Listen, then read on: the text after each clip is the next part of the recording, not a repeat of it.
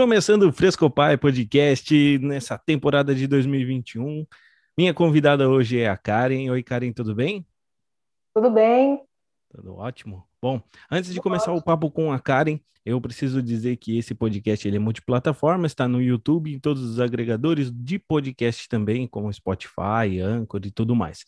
Me siga lá nas redes sociais, no Instagram, no arroba Frescopai Oficial, e também depois a Karen vai deixar o Instagram dela também. Vocês vão lá e sigam ela também, beleza? Eu me chamo Caio Hit, esse aqui é o Fresco Pai e vamos começar então. E aí, Karen, tudo bem? Como é que você tá? Tudo bem, tô ótima. E você? Tô bem também. Eu não sei se você acompanha, se você gosta de podcast, mas o podcast é bem assim, ó, bem tranquilo. Vamos trocar uma ideia. Você fala, eu falo, eu te interrompo, você me interrompe. A gente só não pode brigar. de ah, resto, tudo... tá tudo certo. Tá tudo certo. ah, então tá. Então eu queria que você se apresentasse um pouquinho aí pro pessoal, quem tá te vendo aí pelo YouTube e quem tá ouvindo pelo Spotify também. Ok. Então, eu sou a Karen Silva, eu sou a mãe do, do João Victor. Eu sou mãe atípica, mãe solo. Sou mãe, né? sou aqui do Paraná. E eu tenho né, o perfil do Instagram que chama Meu João e Eu, que eu criei para falar sobre maternidade atípica e tá compartilhando aí com o pessoal um pouquinho da minha rotina com o João. É. Quando, quando eu falei que, que ia vir você aqui no podcast, eu comentei, coloquei lá no, no Instagram e tudo mais, e aí eu falava da maternidade atípica e tal, e algumas pessoas me perguntaram o que, que era a maternidade atípica. E é óbvio que eu pedi para esperar para esperar a sua explicação, né? Mas eu, eu, sei, eu sei do que, que se trata, mas eu gostaria de, de, de saber é, como que vocês encaram isso, essa maternidade atípica? Da onde é um, é um grupo formado, alguma coisa, só uma denominação que tem para essas mães? Então, na verdade, o termo maternidade atípica tem mais a ver com essa denominação para meio que classificar a gente, né? Uhum. Então, a mãe atípica é quem tem um filho com desenvolvimento atípico, ou seja, uma criança com necessidades especiais. Mas é só isso. No final das contas, a gente gostaria de ser chamada apenas de mãe mesmo. Que é o mas certo. aí até pra, é, que é o certo. Mas aí é uma forma de ajudar a como que fala? Achar a gente ali no meio das outras mães, né? Uhum. Mas no final das contas somos todas mães. Sim. Acaba sendo um grupo, mesmo que não é intencional, mas daí a gente acaba se unindo muito ultimamente. É, e somos um, um, grupo. Muita gente acha que mãe atípica são poucas, mas não, são muitas. O Brasil tem muitas mães assim. E, mas é isso a gente encara da maneira mais natural possível. Eu acho que quanto mais a gente encarar isso da, dentro da realidade, né? Uhum. E fazendo a nossa parte assim de forma mais natural, eu acho que melhor para a gente e, e também para a sociedade, para que eles possam conhecer melhor também a nossa luta. Sim. Você acha que esse nome, maternidade atípica, ela serve para tipo mostrar para a sociedade, ei, tô aqui e eu mereço um pouco de respeito, porque quando você começa a falar, você fala assim, é, é, a gente quer ser reconhecido como mãe apenas, né? Mas essa força de colocar atípica é por conta de falta de lei, falta ou de execução de lei, ou então por, sei lá, por outros fatores que, que não enxergam vocês como mães? Simplesmente eu acho, eu acho que eles colocam o termo, tanto mãe solo também, né? Em termo e uhum. tal. É mais porque hoje em dia tem muito isso de querer colocarem as pessoas dentro de um de uma caixinha, né? É, ah, mãe tal, mãe não sei o quê, pai tal. Na verdade, somos mães, somos pais, como qualquer outra pessoa. A gente está lutando, sim, para né, ter nosso espaço, inclusive conseguir o espaço para os nossos filhos, porque eu acho que a luta da mãe atípica é mais a questão do filho, né, em uhum. si. Mas, assim, a gente está aí na, na, luta. Mas o nome é mais para tentar colocar um rótulo mesmo, eu acredito. Ah, entendi. É, é bem, bem o que eu imaginava mesmo. É mais para falar, ó, somos essa mãe que estamos, somos essas mães, aliás, que estamos lutando pelos direitos dos nossos filhos, né? É que parece que se a gente não colocar um nomezinho ali, um termozinho, parece que as pessoas talvez não entendam. Então você tem que estar dentro de um grupinho, né? Uhum. Ah, é mãe, mas a mãe é típica porque o filho dela é deficiente. Ah, é mãe uhum. solo porque ela cria o filho sozinha. É, mãe adotiva porque adotou o filho. Na verdade, é tudo mãe, né? Na minha opinião, eu acredito que tinha que ser uma coisa só, mãe só. Uhum. Mas a gente, mas assim, no, no, meu caso, eu levo numa boa, porque querendo ou não, é a forma que a gente é reconhecida, né? Uhum. Não, mas tá certo. Tem que colocar mesmo para impor, pelo menos para as pessoas enxergarem e ver e falar assim, opa, o que que a Karen quer falar com isso aqui? O que que ela tem para falar, né? Então é uma forma deles deles acharem vocês também. E você é ah, mamãe atípica desde, pode falar. Eu tô te cortando, pode falar. Não pode falar, o João que chorando lá atrás. não tem problema. O negócio do Frescopai, o bom do podcast Frescopai, que é isso? A minha criança vai chorar, a sua criança chora, né? sem problema algum.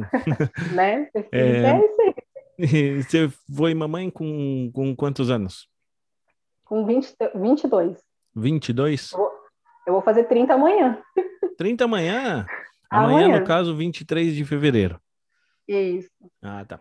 Esse, esse episódio aqui ele está sendo lançado dia 10 de março. Então, galera, já é, vai lá, na, lá mesmo atrasado, vai lá no perfil dela e dá parabéns. Obrigada. Então, parabéns. João já tem sete anos, né? E desde então eu venho é, conhecendo mais esse mundo, né? Porque uhum. mesmo que a gente volta e meia acaba conhecendo alguém com deficiência, conviver mesmo com uma pessoa com deficiência foi depois que eu tive o João. Uhum. Porque antes, assim, eu, eu via uma outra pessoa, que nem próximo daqui, da onde eu moro, tem a escola, que inclusive hoje o João frequenta. A gente sempre teve ali, né, acesso às pessoas, mas nunca conviveu. Então, é, eu só passei a conhecer a luta que realmente é, a rotina que realmente é dessas mães e das famílias, depois que eu passei a viver dentro ali da, da mesma realidade que elas. Uhum. E em qual momento que você recebeu o diagnóstico e, e soube da, da maternidade atípica? Uhum. Na verdade, assim, quando ele nasceu ali, ele nasceu já, ele nasceu de oito meses. Oito? Ele já nasceu, é, já nasceu um pouquinho antes da hora ali. E aí, quando foi fazer o teste da orelhinha, já começou a dar alteração. Mas até então era, era só surdez, né? Só que daí depois ali, entre os dois meses, três mesinhos, assim, que eles ficam com o pescoço firme, né? Uhum. Ele não, não, não ficava firme. Daí eu achei que tinha alguma coisa diferente. E aí, na época, né, o meu esposo, na época, ele falava assim, ah, nada a ver, coisa da sua cabeça, né, criança é assim mesmo. Mas a gente sabe que não. Uhum. Tem coisa que é diferente. Mas você já tinha contato com outras crianças ou não? Foi instinto de mãe mesmo? É que assim, quando eu fui ganhar o João, a gente acabou fazendo amizade ali com outras mães que ganharam filho junto. Então a gente acabou tendo amizade. Tanto é que uma delas até hoje a gente conversa. Ai. A gente tem amizade desde aquela época. E assim, então você via os outros, e aí, sabe assim, começou a, a diferenciar. Uhum. E ele não, não reagia. Então, é, ali entre os três meses, mais ou menos, Qualquer brinquedinho colorido que geralmente criança, né, começa a se interessar ou acompanhar com os olhos, ele não fazia nada, ele não reagia. E ficava sempre com o pescoço meio de lado, assim. E aí eu comecei a ficar preocupada. Daí eu procurei a primeira pediatra, ela me disse que era torcicolo. aí eu falei, não, não é. eu falei, não pode ser. É, brincadeira, né? É, aí meu ex na época falou assim, tô falando, não é nada sério. Eu falei, não, eu vou em outra. Eu vou Sim. em outra, porque tem alguma coisa errada, porque já deu alteração do ouvido, né? Uhum. Inclusive, foi um momento, assim, muito difícil para mim. Porque, assim, a gente, como pai e mãe, a gente cria uma expectativa, né? Sim. Do filho. E eu tocava violão na época. Eu não toco violão mais, eu não consigo mais, depois que eu descobri que o João é surdo. Sério? Sabe, assim, é, é uma coisa que eu tô ali trabalhando, ali uhum. pra, pra melhorar isso. Mas foi um episódio, assim, bem difícil. Só que daí, depois, né, como eu te falei, fui procurar a pediatra, a primeira me disse isso, aí a segunda já falou assim, a gente vai encaminhar para o neuro. Aí ali foi um soco no estômago, né? Porque para mim, neuro, cabeça, o cérebro comanda tudo, é algo sério. Uhum. Né? Ali o bicho pegou. E assim, o, aí, tipo, a pessoa que eu esperava que fosse me apoiar, né, que estaria comigo ali, ele, a pessoa já estava saindo ali já há um tempo, né? se distanciando. Então, esses diagnósticos começaram a aparecer, é, médicos e tudo mais, foi assim, foi a porta da desculpa perfeita do tipo, se vira aí, eu não vou fazer parte disso. Nossa. E aí, então, assim, é, ao mesmo tempo que eu descobri que o João não seria uma criança com desenvolvimento normal, eu também descobri que eu ia ser uma mãe solteira. Nesse mesmo momento. Foi tudo junto. E ao mesmo tempo eu descobri que a família, né, da parte de pai, não gostava de pessoas diferentes. E tudo aquele, as promessas de casamento e tudo foram embora junto com os diagnósticos. Meu Deus do céu, cara, eu não acredito nisso. Foi uma loucura. Eu dou risada mais de nervoso, assim, porque na época foi, é. na época foi um, um away, né? Ah, assim, a risada vem porque, porque superou, né? É, quem perdeu foi é. ele, com certeza, a família dele. E, a gente vai falar disso com certeza, mas. Mas né? é complicado, hein? Nossa senhora. E como é, ah, que, como é que funcionou essa cabeça aí nesse momento onde você estava recebendo uma informação dessa e ainda vai e separa? Na verdade, assim, na época, eu acho que eu fiquei tão atordoada com tantas informações uhum. que eu não tive tempo, assim, para para sofrer direito ali, sabe? Pra eu reagir, ficava né? muito. É, eu fiquei sim chateada, teve, né, assim, momentos difíceis, momentos que eu tentei fa fazer a pessoa entender que ela deveria ficar, mas foi uma perda de tempo. Tanto é que hoje em dia eu não, nem faria isso. Porque uhum. se você casa e você faz uma promessa que você vai cuidar da sua família, eu acho que você nem deveria ter que cobrar isso da pessoa depois. Sim, com certeza. Mas, mas infelizmente, né, acontece e tem várias mães atípicas, inclusive, que fazem parte desse grupo aí de que o pai resolveu ir embora. Que passam pelo mesmo que você passou, de, de é. ver que tem alguma coisa e sai. É, tipo assim, eu acho que acontece, tem uns casos que vão porque ou não, não sabem lidar, deve ter medo, ou é preconceito mesmo, ou porque acha que vai dar muito gasto, tem vários, vários motivos, né? Mas uhum. no grupo de mães que a gente frequenta, tem muitas mães, a grande maioria todas separadas. Nossa. Todas o pai que foi embora.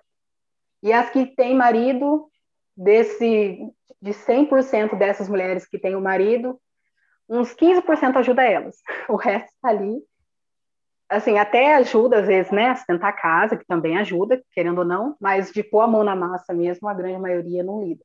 É que já tá errado, não tem que ajudar, né? Uma responsabilidade também, né? Não é, é, ajuda, né? Ajudar, se ajuda alguém que cai na rua, você dá a mão para levantar, isso é uma ajuda dentro de é, casa. É, eu também penso isso. Eu acho que tem coisa que não é, ah, eu vou ajudar ela. É. Ele é meu filho. Eu vou Sim, cuidar dele, é, vou ajudar. Mas, infelizmente, assim, é uma realidade. Muita gente tem medo de lidar, ou às vezes acha assim, ah, seu filho tá chorando. tipo, uhum. vai você lá. E uhum. aí acontece muito. Mas mães solteiras com filhos deficientes têm uma grande Demais. porcentagem. Só Cara, que daí, na curioso. época, eu decidi, eu decidi focar mais no, no João, né? Sim, era, que valia a pena, né? Sim. E que nem tem uma, uma vez eu estava no, no posto de saúde, que o meu ex tinha passado mal com apendicite, assim. E eu fiquei naquela, eu ajudo a salvar ele, eu fico com o João, o que, que eu faço? Só que assim, eu falei, eu não vou abandonar a pessoa, né? Uma situação dessa, eu fui lá. E eu nunca esqueço, uma das mulheres que estavam lá esperando ali na, naquela sala de espera falou para mim, falou assim: "Você vai deixar seu filho aqui para ir atrás dele? Para ajudar ele?" Eu falei: "Mas eu não tô, eu tô ajudando ele, né?" Uhum. Ela falou assim: "Eu espero que você nunca se arrependa, porque eu acho que ele não vai fazer isso por você um dia." Ela te deu um puxão de orelha. Você não conhecia Sério, ela nem, Não, foi uma, sabe assim, ela tava com o bebê ali também.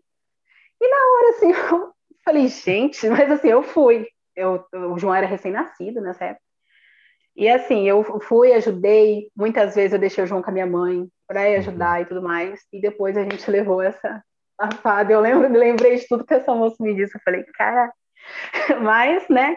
Só que uhum. depois, depois de um tempo, eu vi que eu não tinha feito nada em vão, porque Deus está vendo muito bem o que a gente faz. Claro. E aí, muitas coisas, muitas portas se abriram para mim depois então, assim, eu acredito que é, eu tinha que fazer algo por essa pessoa. Se ele é grato ou não, aí é uma coisa dele, né? Um problema dele. Sim. Mas foi complicado, assim, eu nunca esperei que, que assim, a pessoa que mais estava feliz com a gravidez, ai, ah, você pai e tal, fosse a pessoa que ia largar a gente para trás, assim, tão rápido. Sim, e hoje não tem contato algum, não, não vê, não quer saber? Os únicos contatos são para arrumar confusão, para brigar por causa de pensão, hum. para ficar ofendendo. É só esse tipo de coisa. Só que assim, é esporádico, né? João, uhum. como eu te falei, tem sete anos. Se ele veio aqui umas três ou quatro vezes, foi muito. E Entendi. só para não veio para nada, assim. Financeiramente, deu algum recurso ele também não? Também não. Tá na justiça, mas tá lá. Uhum. Só que, assim, graças a Deus, é, eu nunca precisei uhum. desse dinheiro. Eu até fui atrás, tanto é que essa briga começou depois que eu resolvi, né? Mas, assim, eu nunca nunca dependi, sempre fui atrás, tanto é que eu trabalhei até três anos atrás, eu trabalhava fora. Só que uhum. daí eu, veio um dilema que as mães atípicas passam muito, que é ou a sua vida profissional ou a sua vida de mãe. Sim. Então, assim, eu realmente conheci o mundo das mães atípicas depois que eu saí da minha vida profissional. Porque antes eu levava ele em consulta, estava ali, né? Uhum. Mas eu não participava do dia a dia dele ali, de frente mesmo com a realidade. Mas tem uns três anos, assim, que eu realmente comecei a conhecer, e foi ali que eu decidi que eu ia ser uma mãe de verdade, eu ia assumir tudo que. toda a responsabilidade que vem junto, né? Uhum. Com tudo isso. Você tinha comentado que foi bem na época que você recebeu o diagnóstico e acabou se separando. E como é que foi esse próximo passo? Assim que você que recebeu o diagnóstico e separou, beleza? A parte dele a gente deixa para lá, ele que perdeu. É. Mas então, a parte foi boa é... a participação até aqui.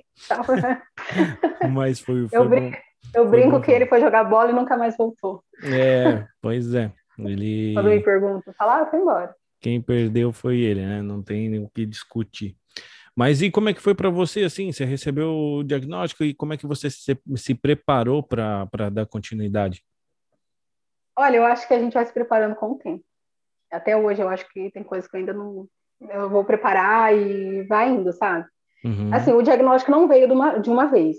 Tá. Né? Tanto é que até descobrirem que o João tinha e tudo mais, foi um processo.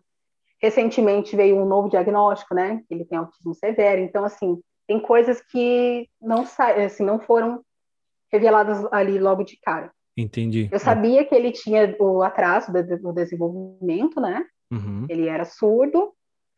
E, assim, que ele tinha problema do desenvolvimento ali na parte cerebral, que acabou dando, dando essas complicações ali, ali da, devido, eu não sei se foi porque ele nasceu antes, a, né, a médica não soube explicar o certo. Mas aí o, a, o que eu preparei foi o seguinte: eu falei, eu preciso sustentar ele. Sim. Né? Eu preciso dar um jeito. E aí eu fui trabalhar. Foi um momento muito difícil, porque eu, eu, eu, eu pensava assim: eu preciso cuidar dele. Mas se eu não sustentar, como que ele vai viver? Então foi um dilema muito grande. Uhum. E mesmo não querendo deixar ele, eu fui. Né? Aí nessa época eu com a ajuda do meu pai, eu consegui comprar a minha casa, né, que é a casa que a gente mora aqui.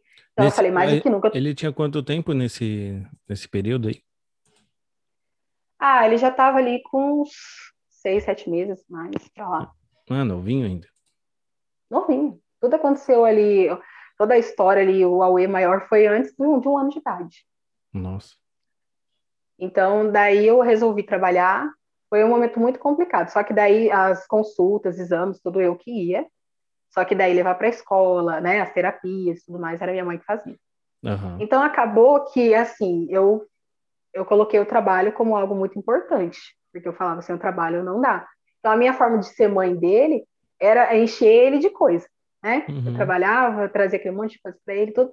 Só que o vínculo foi ficando meio diferente. Aí um dia que mexeu muito comigo foi um dia que ele que eu brinquei com ele assim, ai, cadê a mãe, né? E ele olhou para minha mãe. Ah. Sabe assim? Tipo, eu era como se fosse uma irmã que vinha para casa trazer as coisas. Eu. Aquilo mexeu muito comigo. Eu falei, gente, ele tá se acostumando com a minha mãe. Sim. E a mãe dele sou eu. Claro que a avó, né, é avó, mas eu falei, não sei, alguma coisa não tá não tá certo. Mas aí eu continuei trabalhando, né, para pagar a casa e tal. Só que até que chegou um momento que eu falei, não, é eu, né? Eu vou ter que assumir o, a, a situação, porque eu não estou fazendo da forma que eu deveria estar tá fazendo. Só que é muito difícil você largar, né, a fonte de renda. Muito. Então, então assim, foi um momento muito complicado. Aí todos aqueles problemas que eu passei lá no início, né, de separação e tudo mais, que eu achava que eu era forte naquele momento, vieram em forma de duas crises do pânico. Meu Deus. Quatro anos depois. Eu achei que eu ia morrer, foi um negócio muito, muito louco. Só que daí foi ali que deu um start que eu falei, não, eu vou cuidar dele, vou me virar trabalhando em casa, né? Uhum. Tanto é que hoje, se eu tivesse a mentalidade que eu tenho hoje, eu nem teria entrado numa empresa, eu teria me virado na época. Mas na época eu estava tão assim que eu falei, eu vou trabalhar. Sim. E foi que apareceu e fui trabalhar numa indústria. Só que daí foi a melhor coisa que eu fiz. Saí lá desse emprego, fui ficar com ele, corri atrás de todos os benefícios que ele tem direito, né? Fui me virar e me vira até hoje em casa. As crises do pânico magicamente sumiram, porque eu acho que era essa preocupação, né, de eu não estou fazendo o meu a minha função que eu deveria estar fazendo. Uhum. E o João, assim, ele hoje ele é super apegado, né? Ele melhorou demais. Então, assim, tem coisa que é a mãe. Uhum. Por isso que ficam naquela situação difícil, eu entendo como que é. Porque você tem que escolher, ou é a sua vida profissional, muitas vezes, né? Tem mãe que precisa abrir mão dessa carreira e se virar com outra coisa, achar um outro meio. Mas o filho, ele é o mais importante, até porque no meu caso aqui é eu, eu e ele. Uhum. Né? Tem uns avós que ajudam? Tem, mas a base dele sou eu. Sim. E foi a melhor coisa que eu fiz. Só que até eu entender que foi uma coisa boa, de verdade, foi no dia 3 de maio de, 2000, de 2019. E foi o dia assim que eu falei, foi a melhor decisão, que foi o dia que ele saiu andando da porta da escola até mim, porque ele não andava. Hum. Ali, ali foi tipo assim, Deus falou assim, tá vendo? Era você que era para estar aqui. Uhum. Não a sua mãe, nem outra pessoa, era para você estar aqui. Porque até então eu ficava com aquele receio, né? Será que eu fiz a coisa certa? Será que vai faltar as coisas em casa? Como que vai ficar? Será que ele vai passar necessidade? E eu tinha muito medo dele passar, né? Necessidade, faltar alguma coisa. Mas ali eu entendi tudo. Falei, é para mim estar tá aqui. E aí eu comecei a conhecer as histórias, né? Uhum. Da, das mães, e adentrar mais a fundo, assim. E foi aí que eu falei, eu falei assim, então, é, é isso que eu tenho que fazer. Por isso que até então eu não estava feliz, né? Tava ficando doente, porque quando a gente está andando para um outro rumo que não é o nosso, meio que o inconsciente da gente sabe. Uhum. Eu acredito nisso. Mas foi a melhor coisa, né? O João começou a andar, hoje ele está melhorando cada vez mais. A parte de falar é complicada, porque além do, né, tem um atraso de desenvolvimento. O autismo também meio que não ajuda muito eles falarem. Uhum. Mas, assim, são coisas que, se Deus quiser, a gente vai resolvendo. Sim, com mas, certeza. Mas, assim, a parte mais importante mesmo é cuidar dele. Uhum. É estar com ele. E aí, eu acho que é o que muitas mães passam, né? Essa escolha, principalmente quando você acaba ficando sozinha, porque não é só pai que vai embora. Famílias vão embora. Uhum. Às vezes são uhum. amigos seus que vão embora. É, eu ia tocar Pessoas... nesse ponto também. Sim, tem muita, muita amizade ali que, por exemplo, o João, quando ele nasceu, ele é o único ruivo da família. Então apareceu visita até. Uhum. Ah, vamos lá ver o fulaninho, tarará. Até ele nascer tá aquela coisa, né? Os tios. De repente, descobrimos que ele era surdo, começou a sumir uma galera. Aí depois que veio a, questão de ir para uma neuro e que ele poderia ter alguma, né, algum problema mais sério, sumiu o resto. Tem gente que mora aqui na cidade, que passa perto da gente todo dia, que é parente dele e não olha para ele. Nossa. Como, sério, te falo. Tem gente que nem olha na cara dele, mora aqui. E a cidade nossa é um ovo, também é pequena, tem 100 mil habitantes, pouco mais de 100 mil. Uhum. Mas é uma cidade assim que o centro aqui é onde todo mundo frequenta. Então não tem como você não achar. Uhum. Mas é, passa perto, finge que não vê. No começo eu ficava muito triste, não é que eu acho que essas crises todas que me deu, né? De tanto ali ficar segurando isso. Só que hoje também eu nem ligo mais, porque o João precisava de família e de pai e tudo mais, eu acho que quando ele era menor. Agora uhum. que ele uhum. já está crescendo, ele acho que nem lembra mais também. Mas fácil, né? Não. Você vê o desprezo de família, né? Eu nem estou falando de amigos. Uhum. Tô falando de família família Sim. dele, que pessoas que frequentavam a nossa casa, que, ai, meu sobrinho, sabe aquela coisa toda? O uhum. meu sobrinho acabou do momento que saiu um diagnóstico. Nossa. Então, assim, eu não, sei, eu não sei como que funciona com outras mães, claro, né? Que tem famílias que não fazem isso. Sim. Eu vejo algumas amigas minhas que a família a, a criança é, é, é tudo para elas. Eu acho muito lindo isso. Eu, eu tenho total admiração. Os pais que resolvem ficar e cuidar, eu admiro demais. Tem gente uhum. que fala assim, ah, não faz mais que obrigação. Eu não penso assim. Não é questão não. de obrigação. É questão que tem homens que eles não têm, né? Não sei, essa ideia toda de do, do valor que eles têm, que a paternidade tem na vida de uma pessoa. Às vezes uhum. eles foram criados de uma maneira que, ah, a mãe que cuida, né? Deixa que a minha mulher se vire, mas é uma questão de criação. Então eu não falo assim que a pessoa, ah, ele faz mais que obrigação. Uhum. Ele está se esforçando. Tem homens que você vê que eles não conhecem muito, mas eles estão ali se esforçando, né, Sim. né, para aprender, uhum. para entender. Tem homens que não conseguem é, fazer algum, algumas técnicas ali de terapia, mas ajuda a carregar. Quando você vai receber o diagnóstico, o seu companheiro está ali junto, uhum. dando força, porque eu acho que é o que mais faz falta é isso. É, né? é ter alguém Tem... ali para aguentar a borrachada com você. Uhum. Na hora que a médica fala ali, ó, tal coisa, tal coisa, tal coisa. E alguém é ali porque... pra estar ali junto a gente vê o seu Instagram, vê de outras assim, a gente acaba romantizando tudo porque você só passa a parte boa, né? A parte que você toma porrada, você não passa, né? é normal, é, você não vai ficar colocando isso no, no, na sua rede social e outras pessoas também não. E acho até normal isso, mas as pessoas acabam não, não sabendo mesmo o que realmente, o que é receber um diagnóstico, é igual você disse é uma porrada que, meu Deus, não deve ter, ter tamanho. Então, é a mesma coisa aqui, é. quando eu fico romantizando a paternidade. Não, tem que fazer, tem que fazer. Porra, é difícil, cara. Lógico que é difícil é complicado, ele mexe com, com, com casamento, mexe com tudo, né? Tipo, muda toda a rotina, né? Não tem essa, né? Com todas as pessoas, com a casa.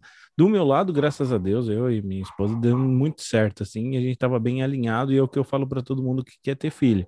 Não, esteja alinhado porque é, é a base disso, né? Que, que vai viver para frente. Mas voltando um pouco ali, é bem o que você disse, né? Você fica ali, ali eu vejo que você incentiva bastante, até dando conhecimento para as pessoas sobre a maternidade atípica. E volto a dizer, né? Essa porrada ninguém sabe, né? Só quem passa, né? É, então, que nem é um assunto assim que tem muitas mães que estão começando a falar, ou uhum. profissionais, né, que são a rede de apoio nossa, são psicólogas ali, psicoterapeutas que estão ali, porque essa parte geralmente não é mostrada. E a gente sofre muito, muitas vezes, por essa romantização. Tem gente que não oferece ajuda porque acha que a gente é forte. Ah, não, ela é forte. Né? Ah, mãe, mãe atípica são guerreiras. São isso, são aquilo. Na verdade, a gente não é guerreira coisa nenhuma. A gente sofre, a gente chora, a gente aguenta calada. Às vezes a gente está rindo e conversando, mas para disfarçar, né, aquilo que está acontecendo, é que nem a música do Cazuza, quem ri demais é desespero.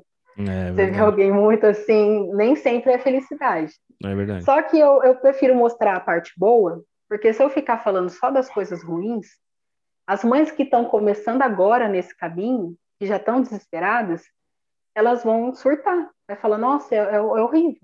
Uhum. E assim, apesar de ter as dificuldades, tem a parte boa também. Claro. Porque tem a parte da, das vitórias, tem a parte de superação, tem milagres. Eu acredito que tem coisas que são milagres. O João mesmo, eu recebi diagnóstico, ele não ia andar. E ele tá andando aí. Então, assim, a gente aprende muitas coisas ali que são boas.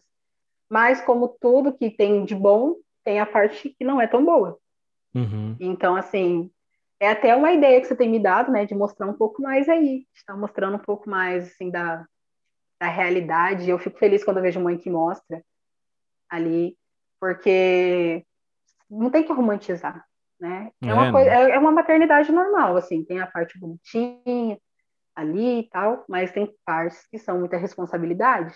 Uhum. Se, se você tem um filho, né, com desenvolvimento é típico, tem os cuidados ali, tem toda a preocupação. Imagina uma criança que depende de né, especialistas, de terapia, de médicos, de exames elaborados, de medicamentos que você nunca ouviu falar na sua vida. Sim. Então, assim, isso... é, é algo muito a mais. Isso você tem que estar tá muito alinhada com tudo isso também, né, Karen? Porque eu imagino que, que você tenha que estudar, você tenha que saber o que, que você está fazendo para ajudar a desenvolver a criança, né, o seu filho, porque também não, não, o médico pode passar alguma coisa, o fisioterapeuta passar outra coisa. Se você não seguir, você que está com ele aí o dia todo e fazendo as coisas, as atividades, se você não seguir, ele não desenvolve, né? É, então, por isso que tem a sobrecarga da, da mãe atípica, uhum. não é só os cuidados ali do dia a dia, tem os cuidados normais de limpeza, de alimentação, mas também tem a questão da terapia, porque é que nem você falou, mesmo que o médico ensine ali o melhor exercício, né, a melhor forma de cuidar do seu filho, se você não fazer constantemente, não vai resolver nada. Uhum. O João mesmo, ele anda, ele anda assim, tem a ajuda dos fisioterapeutas e tudo mais, só que se não fosse treinar em casa e tudo mais, não adianta nada fazer terapia duas, três vezes a semana, uhum. né? Então, assim, é uma questão de constância, aí você tem que fazer terapia, tem mães que têm crianças que precisam, né, colocar colete.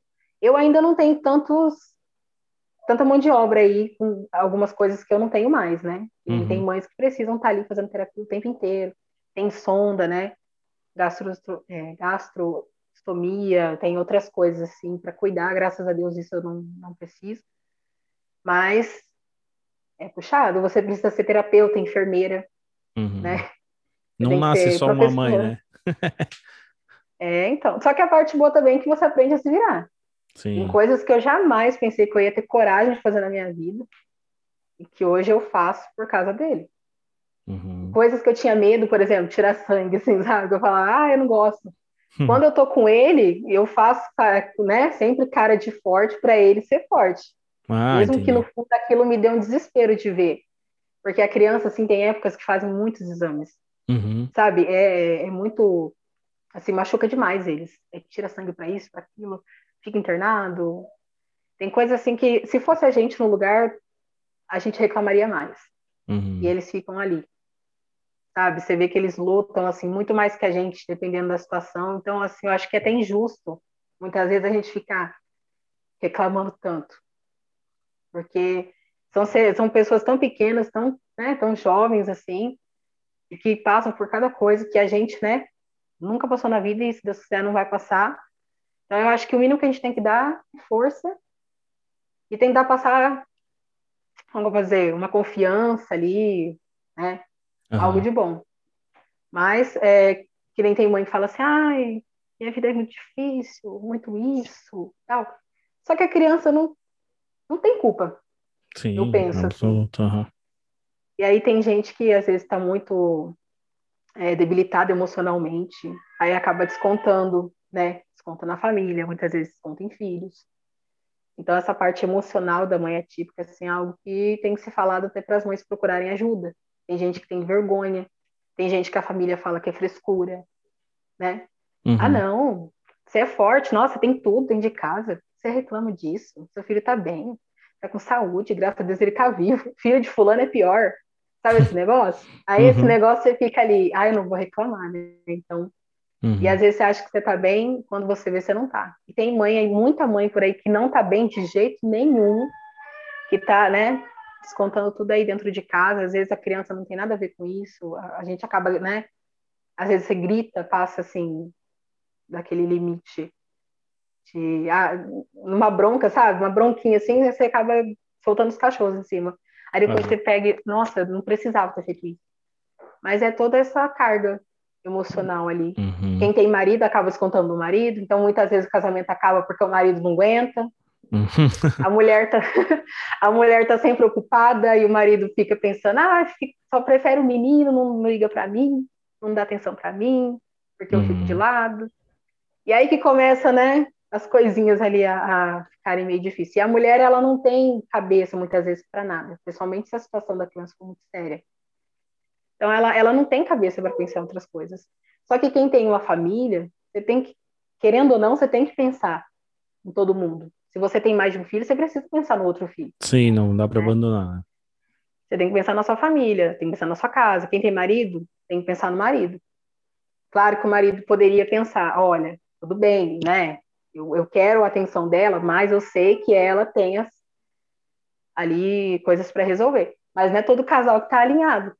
É, é se, aí... se o marido ele, ele pega essa, essa função aí de, de, de pai, de esposo, e vai para cima junto com a mãe, ele vai entender qual que é a necessidade, vai estar tá, vai tá sobrecarregado igual, vai dividir essa energia e beleza, tudo certo. O problema é que você me disse ali que 15% né, da, das mamães atípicas ali que tem alguém do lado, cara. E isso é, é muito difícil, assim. Quando eu comecei o podcast também, a minha ideia era falar com, com, sobre paternidade, e você tá aí me acompanhando já desde o começo lá no Instagram, a gente sempre troca O que ideia. me chamou a atenção no seu projeto foi isso.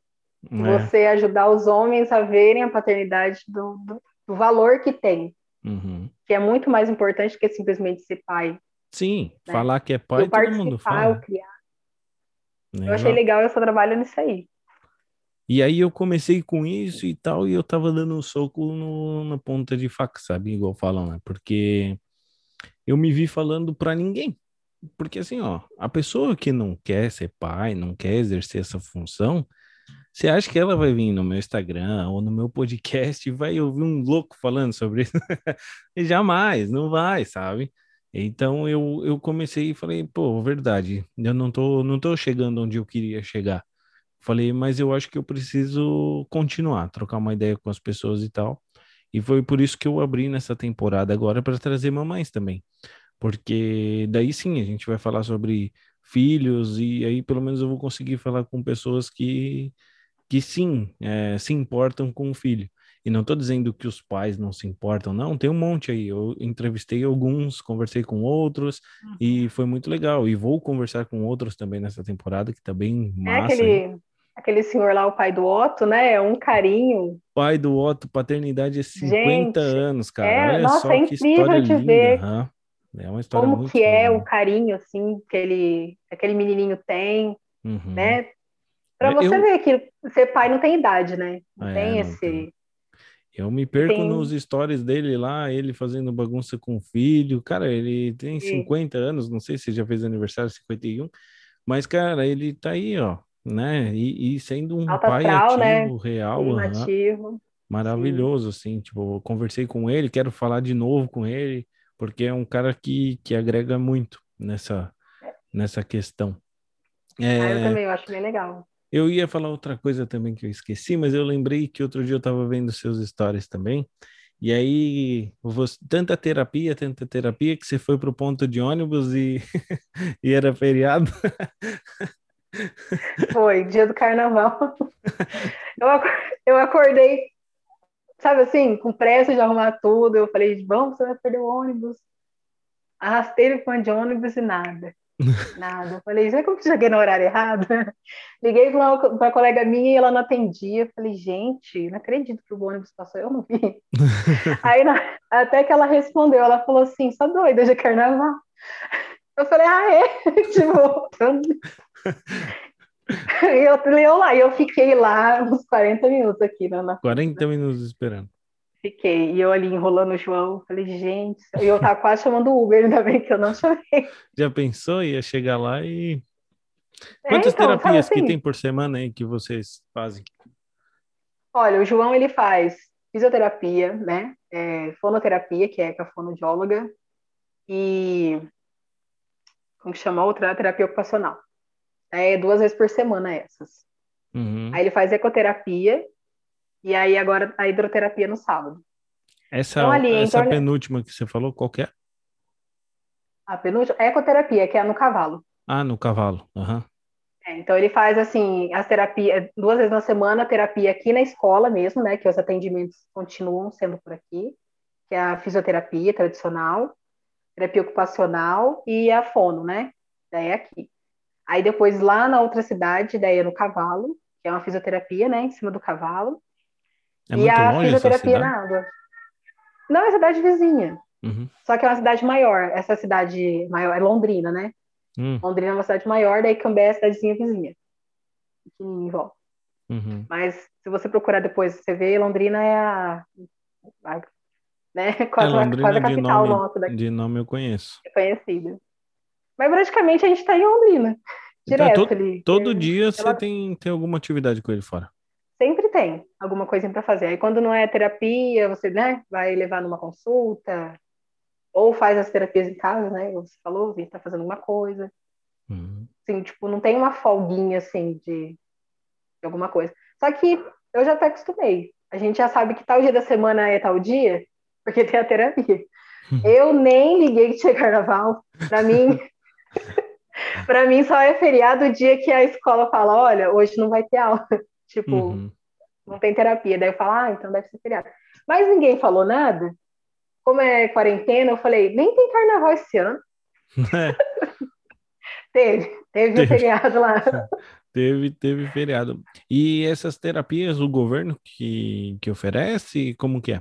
Tudo particular? Assim, a da escola ainda eu consegui, né, pelo sistema público.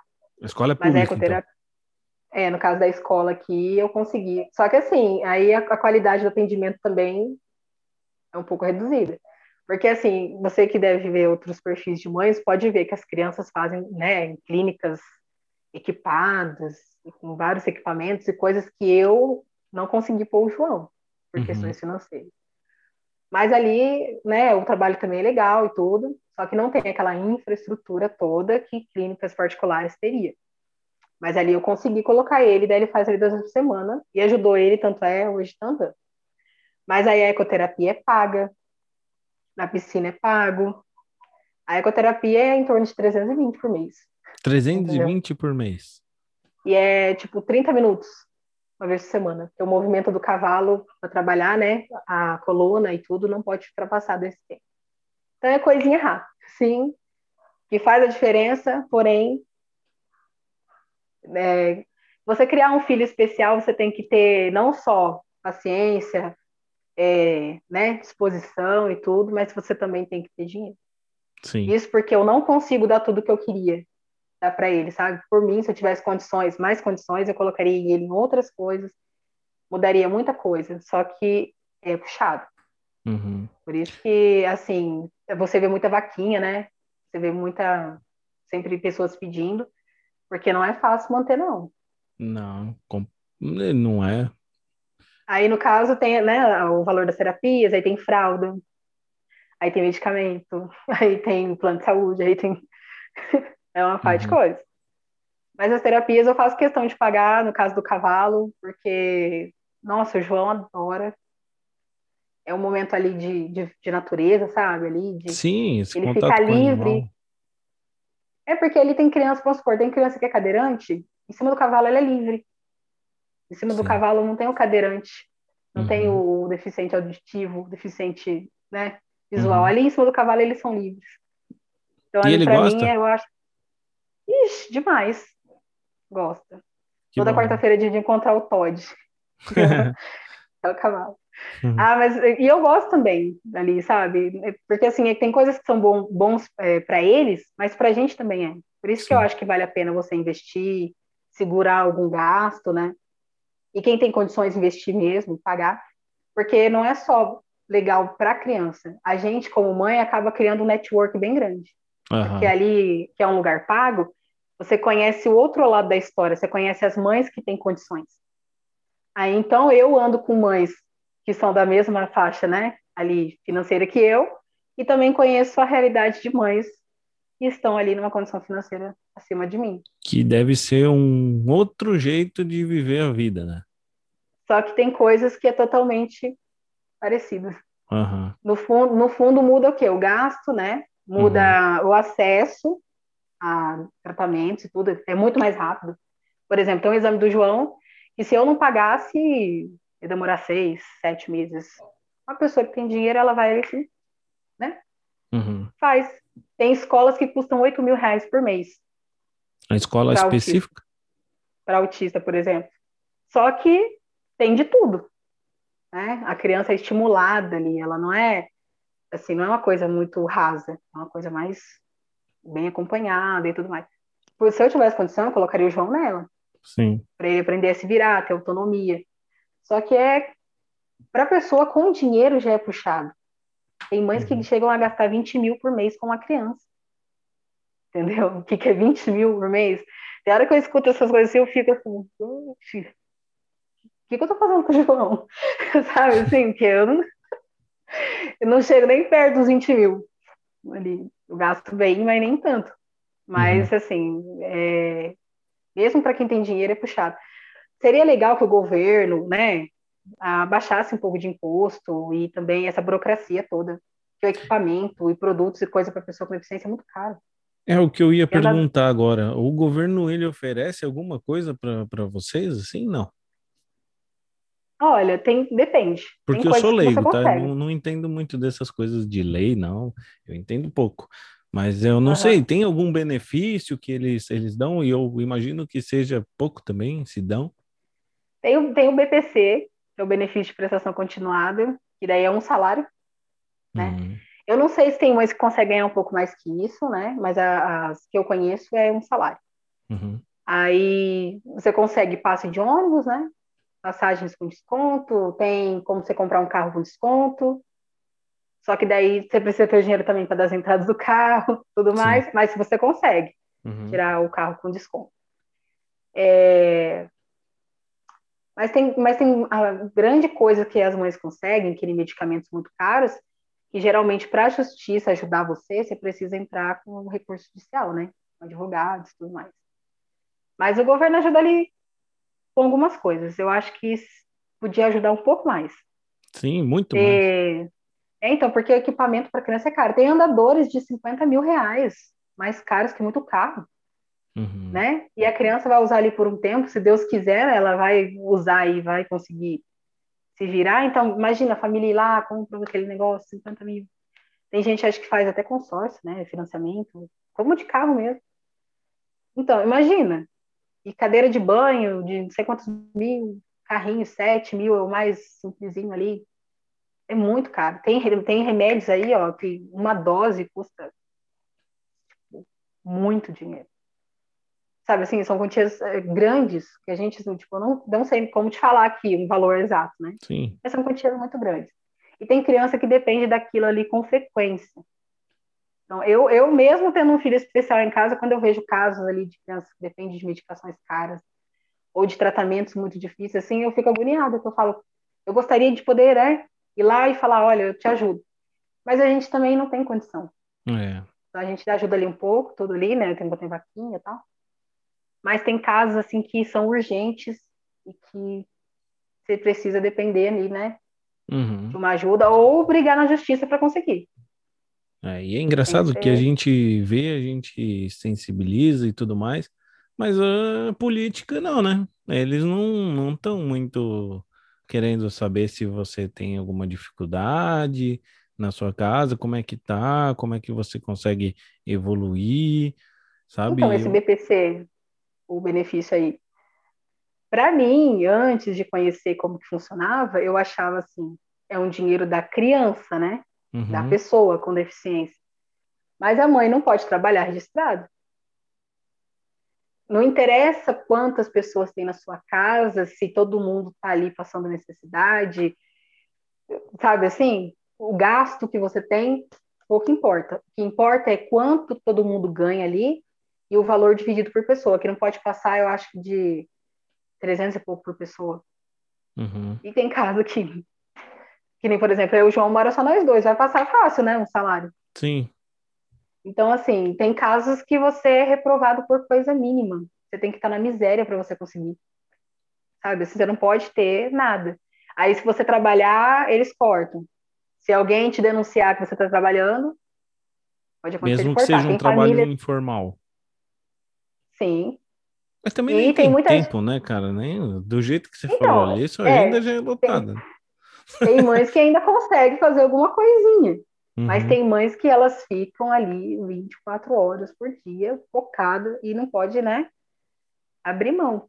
Só que eu acho muito injusto isso, porque, claro. né, tem, tem benefício aí para outras mães aí que não tem tanto gasto, que consegue, e, pra, e tem mães atípicas aí lutando por tanta coisa, né, e é tão demorado, burocrático, chega a ser humilhante muitas vezes.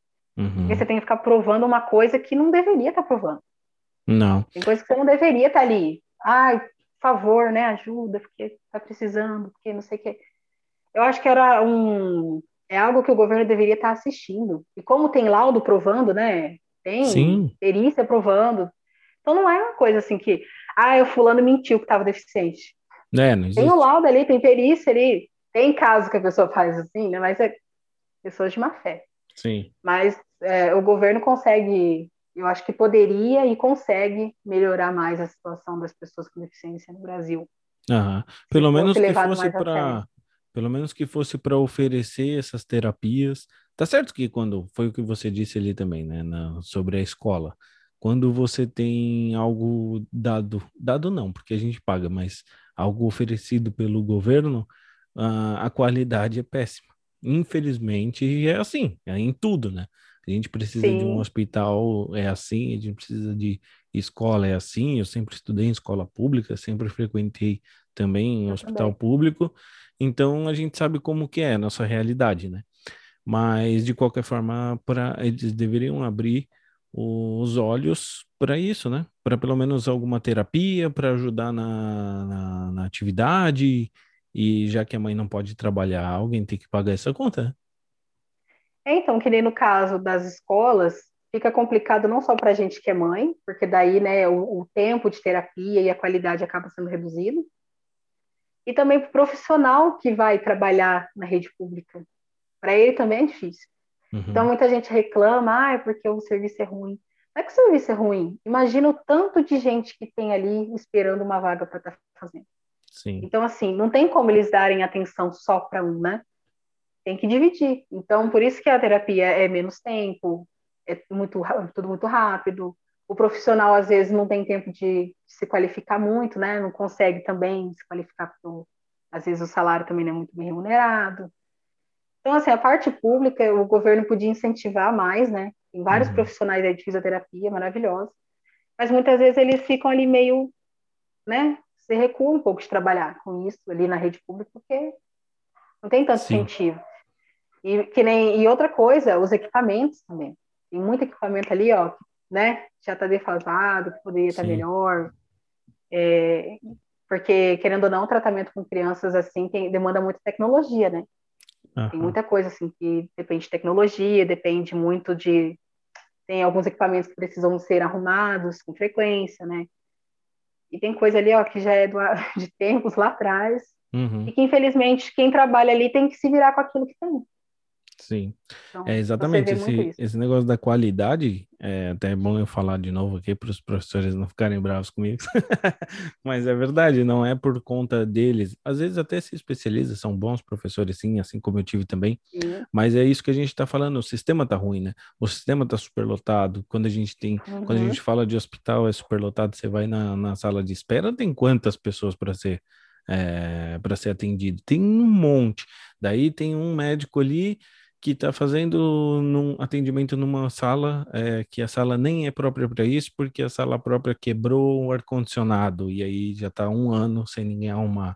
Então é estrutura, estrutura, estrutura que acaba deixando o serviço numa péssima qualidade. Não estou falando dos profissionais, é bom a gente deixar esse parênteses então, aqui para ninguém entender. Eu, também, eu acho legal também falar isso, porque tem, é, tem gente que joga tudo a culpa para o profissional. Sim. Tem gente que joga a culpa na, no, na instituição. Tem gente que joga a culpa em todo mundo e esquece de jogar a culpa em quem realmente podia estar fazendo alguma coisa. Sim. Claro que também só jogar a culpa e esperar acontecer uma mágica também não vai resolver nada. É, Porque é. quando é hora de você fazer alguma coisa, né? Ir atrás dos seus direitos, muita gente, ai, não adianta. É. Se eu penso que não adianta, a outra pensa que não adianta, no final ninguém adianta de nada, vai continuar a mesma coisa. É Mas tem profissionais maravilhosos. Por exemplo, no caso do João mesmo, assim, tem pessoal incrível que faz assim uma grande limonada com meio limão, sabe? Uhum. Divide ali muito bem o tempo né, o pouco tempo que tem com as crianças, assim, e eu uhum. fico, assim, é, bem admirado, né? Quando você vê que a pessoa ela tem vocação daquilo que ela faz. Sim. Ela, independente da situação, ela vai e faz aquilo, o melhor que ela tem com aquilo que tem.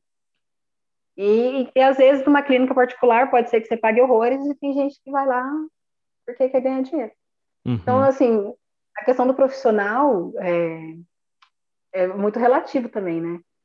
Tem gente que não consegue fazer muita coisa porque realmente não tem os, os equipamentos ali à disposição, infraestrutura, né, tudo mais. Só que tem pessoas que poderiam estar fazendo mais e não faz porque acha que não adianta. Uhum. Ah, não entende. não precisa. Ah, não, né? Depois eu faço, sabe assim? E vai deixando. Empurrando e aí tem mãe que aí tem mãe que também que não cobra. Tem mãe que nem você falou, ah, a mãe pega e faz a fisioterapia lá e faz em casa. Né? Não todas. Tem é. mãe que acha que, ah, ele já faz três dias lá de fisioterapia, não precisa fazer em casa não. Né? Deixa lá. E eu acho que é um trabalho conjunto. É, sim, a gente tentar é, apoiar, que nem, por exemplo, a gente respeita muito né, as profissionais da escola, a gente entende o porquê que não é feito mais, só que é, é complicado, seria muito legal que o, né, quem, quem pode ajudar, o governo mesmo, né, olhar para essas instituições, porque tem muita coisa para ser arrumada. Uhum. É, que nem no caso do João, a, a piscina. Eu estou pagando a piscina, mas na escola que ele estuda tem uma piscina parada.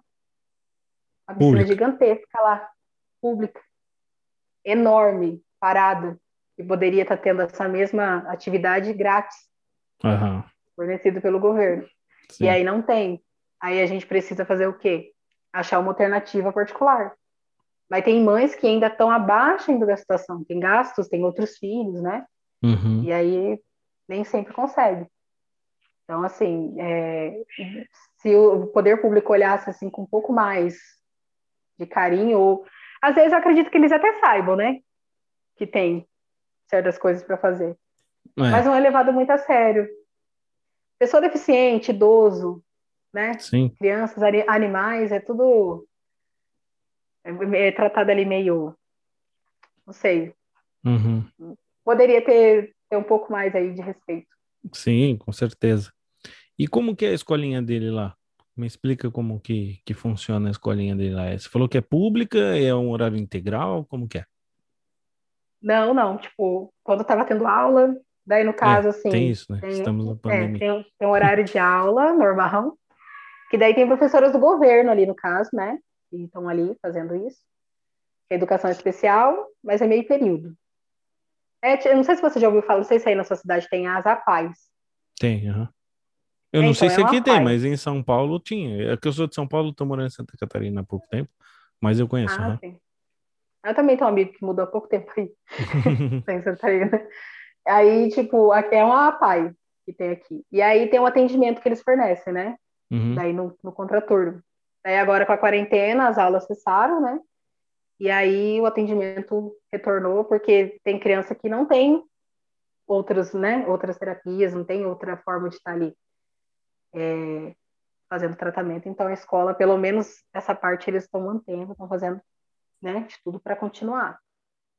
Daí, mas a quarentena ali já deu uma segurada no que já estava indo devagar. Uhum. Mas graças a Deus o pessoal ali deu, que eles podem dar de atenção, eles dão. É que ele tem muita coisa que demanda dinheiro, né?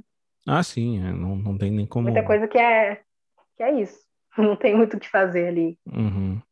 Mas. E, mas ah, existe eu... algum conselho de mães ali que, que participam, que vão cobrar alguém? Sei lá, não, não tem. É que então, também cara, então... já são tão tarefadas, né? Tão atarefadas, não tem como também ficar correndo Olha... atrás de político safado que, que tá desviando esse dinheiro aí. O que eu vou falar, assim, acho que é até um pouco polêmico, eu não sei se funciona em todos os lugares, eu espero que não. Mas, assim, uma coisa que eu achava antes de entrar ali para o clube de mães era que todas as mães são unidas. Uhum. Eu acho que você de fora tem essa ideia, né? Que parece que todo mundo é muito unido, né? Sim. Ai, toda mãe é junta, toda mãe é típica, luta junta. Tarará. Não é bem assim que funciona, não. Às vezes tem, não te falei lá que se você trabalhar, pode ser que alguém te denuncie. Pode ser que uma mãe que está ali te denuncie.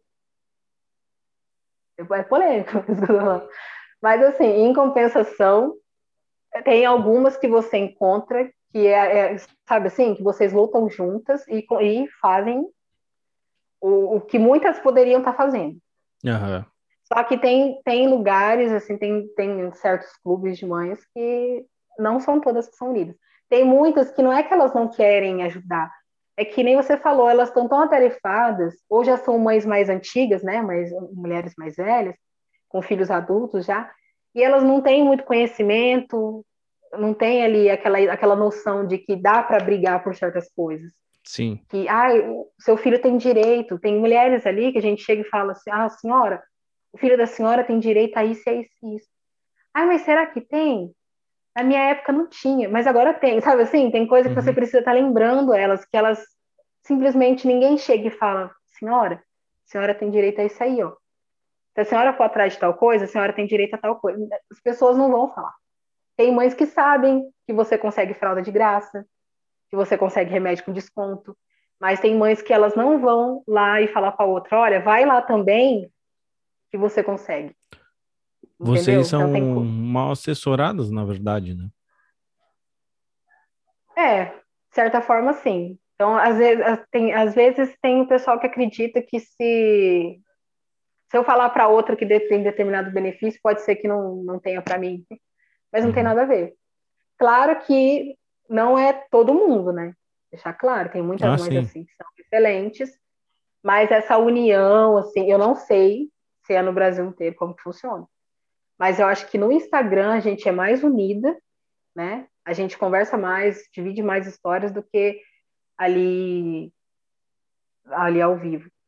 Só que eu já ouvi falar que tem lugares, assim, instituições que as mães são bem mais unidas, tem prestação de contas, né? Da instituição e que as mães estão ali em cima.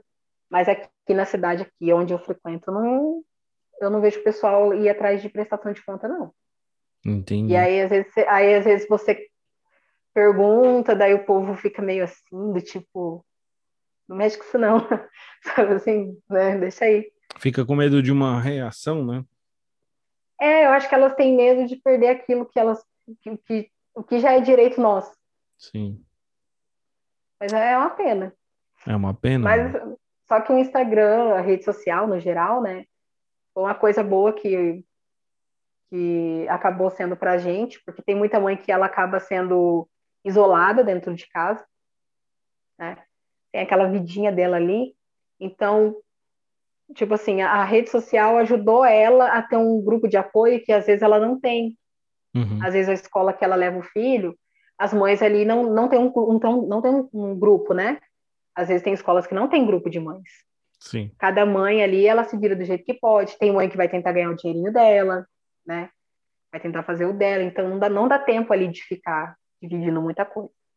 Mas o Instagram te ajuda, te ajuda a conhecer, te ajuda, né, a conseguir é, recursos e doar para outras crianças. Então, eu acho que se tivesse essa união que, que eu acho que tem né, nas redes sociais, esse alcance, e fosse feito isso ali na, na nossa realidade, aqui na vida real, acho que seria tão bacana. Uhum. Porque eu acho que está chegando mais rápido coisa pela internet do que pessoalmente. Sim. Mas também é aquele, eu acho que a internet é aquele fácil acesso também, né, Karen? O pessoal tá ali, aí numa, imagino, né? Eu tô totalmente de fora disso, mas é, eu penso assim, às vezes vocês estão ali reunidas, esperando uma atividade ou qualquer coisa, é um momento que também você faz um cansei, né? Tipo, deixa eu dar uma sentada aqui, deixa eu dar uma respirada e às vezes também não flui muito. E diferente do Instagram, né? Que às vezes você tá já mais colocou a criança para dormir, ela já tá mais relaxada e aí vai atrás, já conversa e tudo mais, tira. Ou você tá com a criança ali mesmo e aí você já mostra, a outra já já entende. Uhum. Se ele chorar, a outra fala, o meu também, né? Uhum. É que assim, é igual você falou, na vida real é isso.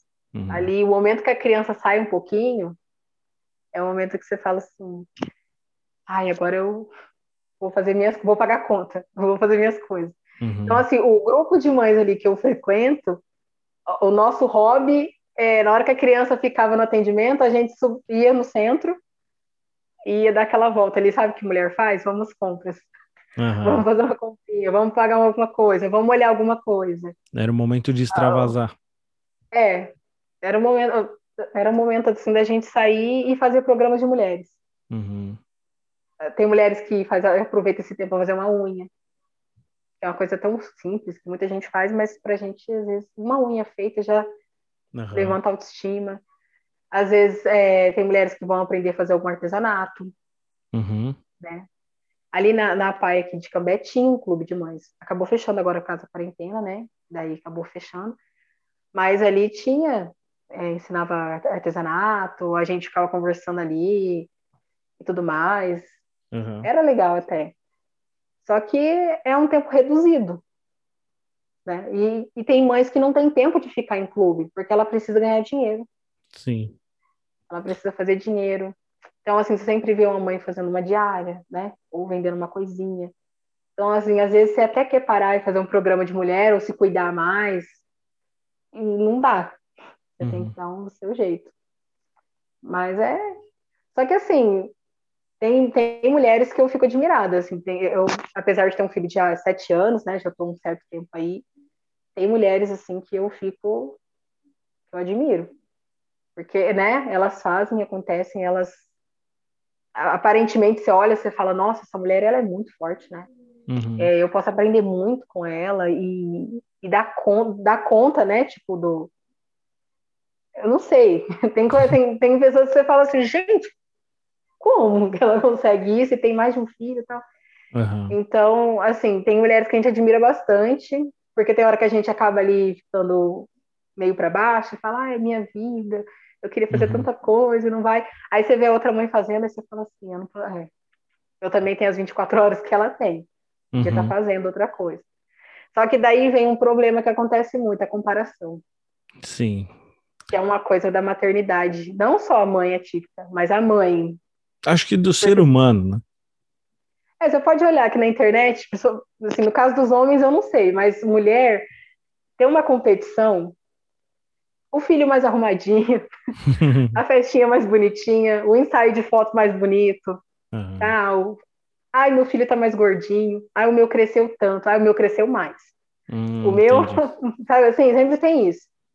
Então, essa competição também tem, tem assim, aquela que o filho anda mais ajeitadinho, a outra nem tanto. Ai, mas o meu filho eu consegui comprar tal coisa. Uhum. Ai, se você não comprou. Sabe assim, tem. Então, o pessoal, a, a mulher fica muito em cima da outra para olhar o que a outra está fazendo, e às vezes não, nem a outra, é a gente. Uhum. Você fala assim, nossa, a outra está fazendo tanta coisa, o que, que eu estou fazendo de errado que eu não consigo, sabe? E você fica se cobrando, tipo, né? Tem coisa que eu também preciso fazer. E tem coisa que você nem precisa estar tá fazendo, você só está fazendo ali porque está seguindo a manada, né? Sim. Ah, tem que fazer, o pessoal fala, ah, tem que fazer isso, você vai na modinha.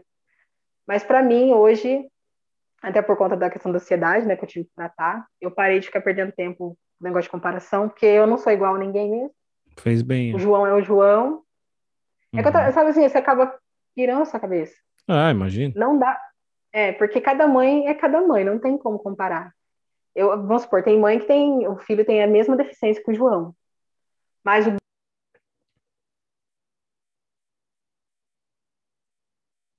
Agora. Peraí, peraí, que falhou aí. É o Vai. telefone. Ah, voltou. Ah. Voltou? Voltou, aham. Uhum. Isso.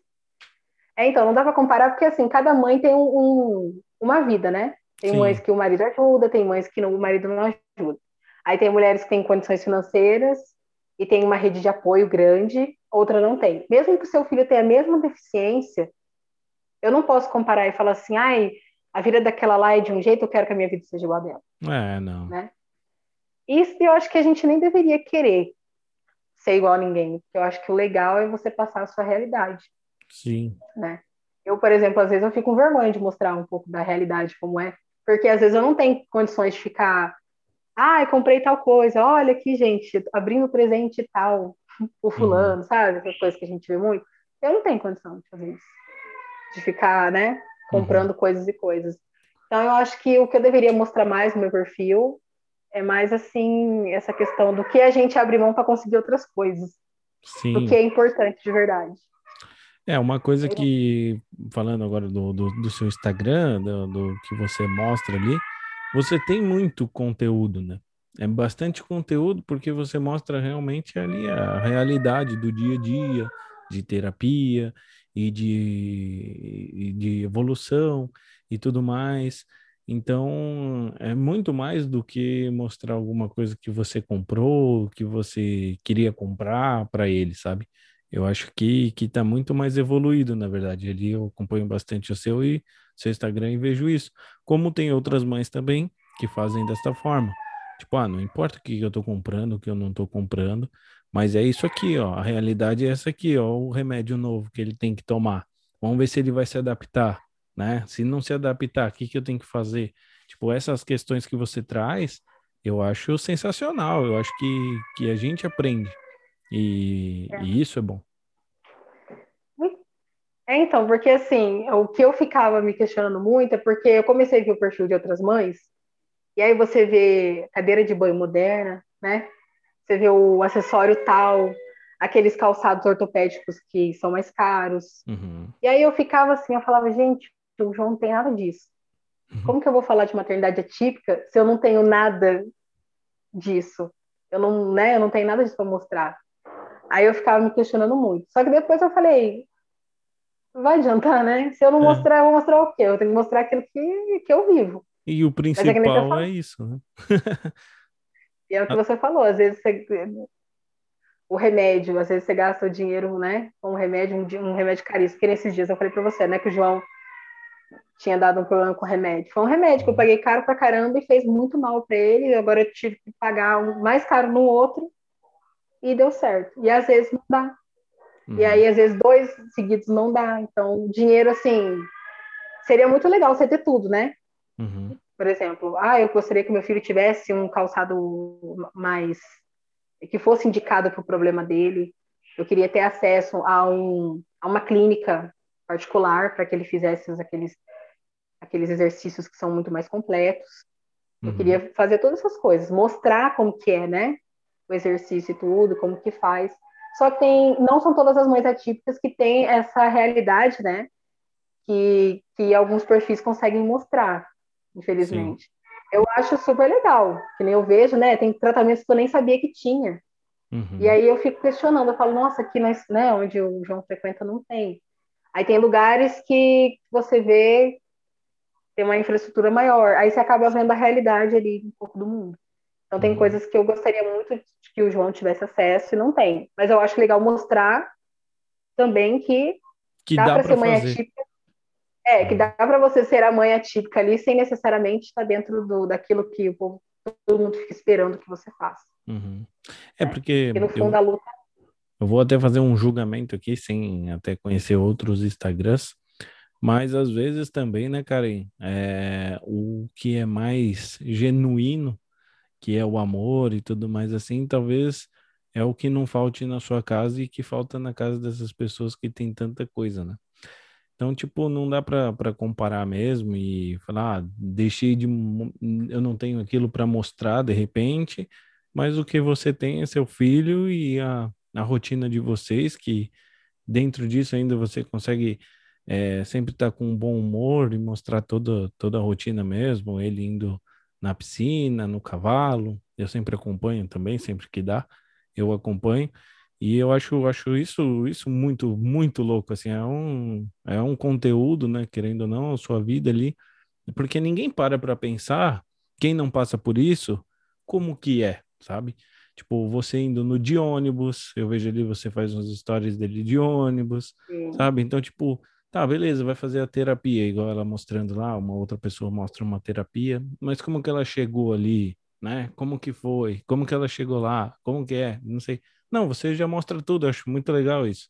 Dá para entender então, bem o seu do, dia a dia. A questão do ônibus mesmo, eu tinha muita vergonha. Eu hum. falava assim, gente, eu vou mostrar como, né? que a gente vai de ônibus mesmo. Nem todo lugar que a gente vai de ônibus, né? Tem lugares que eu tenho que ir de Uber. Uhum. No, caso, eu não tenho carro aqui. Quando separou, o carro ficou para lá. E eu uhum. dei preferência a comprar a casa. Sim. Daí, no caso, assim, a gente anda de ônibus. Daí eu falei, quer saber?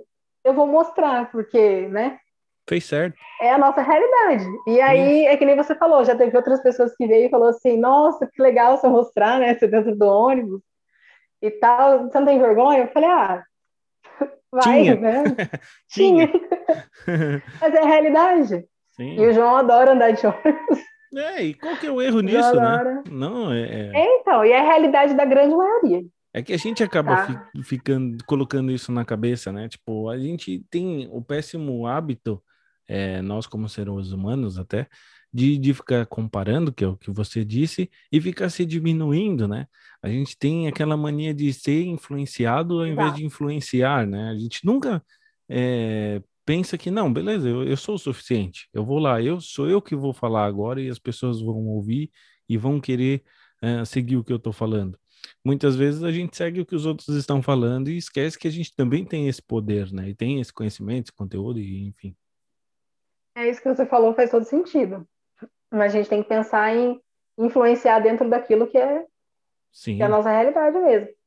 E tem muita coisa simples que faz, é, que chama muito mais atenção e mais gente acaba se conectando, né, do que necessariamente uma coisa muito, uhum. muito chique, assim.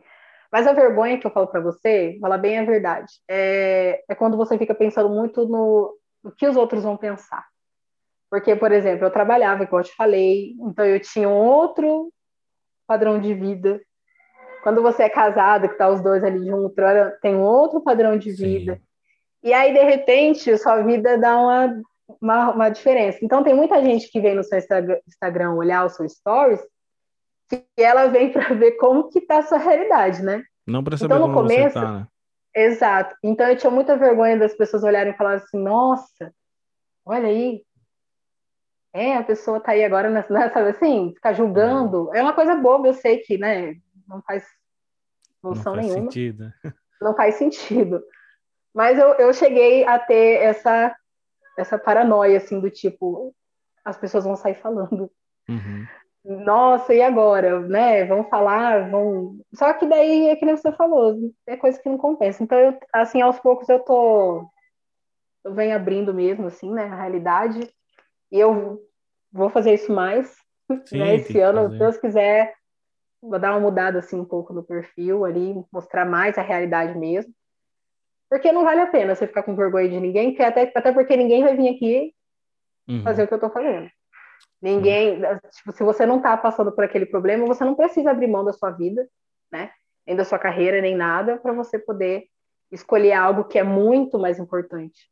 Uhum. Tá? Tem gente que a carreira é importante, legal, eu acho bacana, acho importante. No caso da mulher, eu acho legal a mulher trabalhar, ter o seu dinheiro, o seu sustento. Sim. Só que no caso, ou é a carreira e a família fica ali. Ou né? é a família. É, não tem. É, no meu caso, era o, ou o João era o João. Sim, não, não tinha tem. uma escolha. Então tem horas que eu fico preocupada com essa questão do tipo, nossa, é, né? As pessoas vão falar, vão ficar observando. Tem gente que vem olhar só para olhar mesmo. Sabe uhum. aquela que passa no seu perfil assim que não curte um nada? Uhum. Só fica ali olhando suas coisas e fica. Já, já teve gente que veio no perfil falar assim: Nossa, você nem trabalha e fica comprando tal coisa. Eu não trabalho registrada. Uhum. Eu não trabalho numa empresa mais, eu não contribuo no CLT, né? Uhum. Mas isso não quer dizer que eu não trabalhe. Mas a pessoa acha que porque eu não, não bato cartão todo dia lá no emprego, que eu não faço nada. Não, e de certo e... eu acho ainda que você fica perna pro ar todo, no dia todo, né? Não, não entende, Sim, né? Isso. Eu acho que é uma das coisas que as mães atípicas passam aí, quem, a mãe atípica que fica em casa, é. Ai, nossa, que bom, né? Você fica o dia inteiro, não faz nada. você dá aquela risadinha assim, de bom. Vai achando. Sai daqui. Uhum. Não faz nada. Né? Você faz muita coisa, e muitas vezes a gente não tá porque a gente quer, né? Você fala uhum. assim, ah, eu, eu adoro ficar em casa o dia inteiro. E, e tipo assim, não tô falando do filho, né? O filho é uhum. importante, claro. Mas tô falando, eu, por exemplo, eu sempre trabalhei a vida inteira. Trabalhava desde os 15 anos. É, sempre gostei muito de trabalhar. E aí, para mim, abrir mão disso tudo foi muito complicado. Só que é, é algo que, com a maternidade atípica, você vai ter que decidir. Uhum. Tem mães que conseguem, né, manter a sua vida ali trabalhando fora, conseguem fazer as coisas de boa, e tem umas que elas simplesmente têm que escolher a família. Uhum. Só que uma coisa eu te falo, não é perdido, é um trabalho digno, tão digno quanto outros. Tem gente que fala que não é trabalho, é sim, porque educar um filho é muito mais do que simplesmente dar banho e comida. Com certeza. A, né? a educação, a preparação para o mundo, no caso da criança, assim, para ela começar a andar, ganhar autonomia, né? E essa função que a gente faz era é muito importante. Uhum. E às vezes a gente acaba deixando aí, que nem eu falei, né? Você fica ligando, ah, eu sei lá, os outros vão falar. É uma coisa boba. Eu falo, eu, tenho horas que eu peco nisso. de uhum. ficar olhando muito ali, ai, será que vão falar? Mas eu, uma coisa eu te garanto, a função que a gente faz é muito importante. Sim. Por isso que, voltando ali para o assunto da paternidade que você, que você fala muito, os homens que acham que a gente se vira muito bem, que ah, a mulher deixa ela lá, que tudo faz, vocês fazem falta sim, tá? É, para o filho, principalmente, tá? Para nós, a falta que faz, porque assim, eu entendo que tem casais que separam, né? Sim. Acontece, separa, acontece, tudo normal. Só que agora, o pai e mãe, eu acredito que é algo que não deveria né, acabar. Uhum. Você pode ser pai e mãe mesmo à distância. Tem uhum. homens que são muito mais pais à distância do que o pai que está ali morando junto. Sim, com certeza. Né? Essa questão do pai ausente, né, a gente fala assim, ah, o pai é ausente porque ele foi embora. Não, o pai é uhum. ausente do momento que ele abre mão da função dele ali, Sim. né? Do que ele deveria estar fazendo. Então, assim, mas você que é pai, que está assistindo aí, saiba que a sua função é muito importante. A preparação para a vida do seu filho, da sua filha, tudo eles vão, eles vão se espelhar em você. Porque se não fosse importante um pai, a família não seria um homem e uma mulher. Sim. Né? No momento que uma dessas partes delas, ela, ela acaba saindo, né, aquele elo ali, né, dá uma, uma enfraquecida. Uhum. Ah, mas tem mãe que cria numa boa, criou a vida inteira. A gente consegue criar. Assim como um pai cria o filho sozinho, consegue. Só que eu falar para você que ai, não faz falta nenhuma. Faz. Faz, faz sim. Faz. No caso do homem, o homem, o pai é o exemplo da força, né? Da, uhum. da masculinidade, da visão do mundo lá fora. A mãe é uhum. é mais o cuidado, né? Aquela proteção. Para a filha mulher, eu acredito que até a forma que ela vai escolher um marido lá na frente tem muito a ver com o exemplo de homem que o pai é dentro de casa. Sim, com certeza. Então, a função do pai é muito importante. E, no, e na maternidade atípica, assim, é, você assim é super importante, porque você vai ser a fortaleza, você vai ajudar ali a manter o seu lar firme, uhum. né? Você vai estar ali apoiando essa mulher, que nem tem homens que falam, ah, mas ela não dá atenção para mim, fica dando atenção para a criança. Se você ajudasse um pouquinho mais ali nas coisas, a sua mulher teria muito mais tempo para te dar atenção. Com né? certeza. Né? Teria mais tempo e tudo mais. Mas assim, você é importante muito importante. seu trabalho é importante. Esse negócio aí que a gente vê falar muito hoje em dia, que a mulher é autossuficiente, que a mulher não precisa de homem, é mentira. A família, para mim, é homem e mulher, tá? Mesmo que você não morar mais junto com a sua esposa, não abandone seu filho, tá? Né? Dá para você ser exemplo dele, mesmo vocês morando juntos. Uhum. O que eu acho triste é quando o homem ele abandona tudo e sai como se, tipo, sabe assim? Uhum.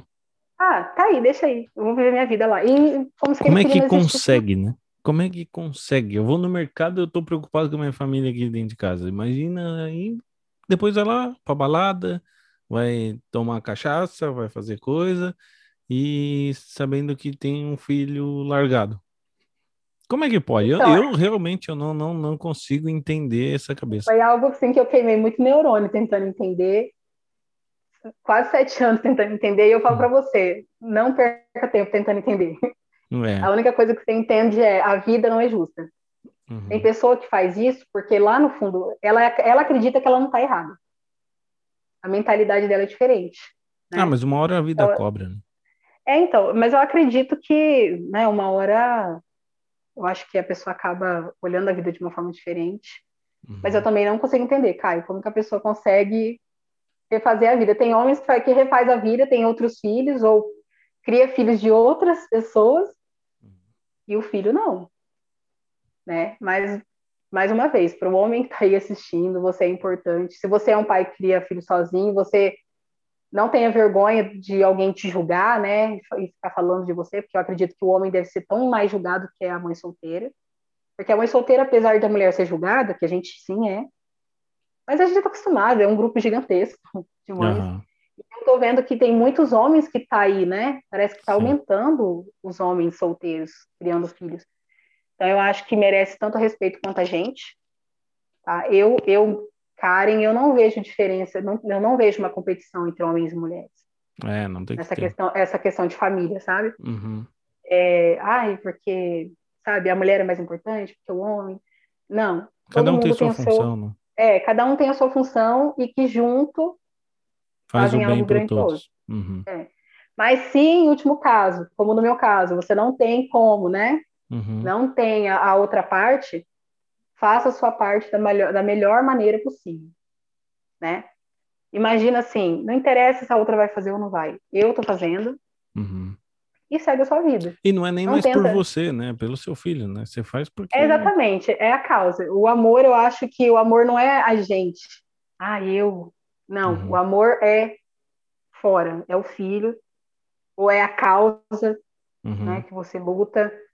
Então, quanto mais você parar de ficar olhando para você, do tipo, ai, porque eu, eu tô sozinha, ai, porque eu sou isso, eu sou... não, eu não.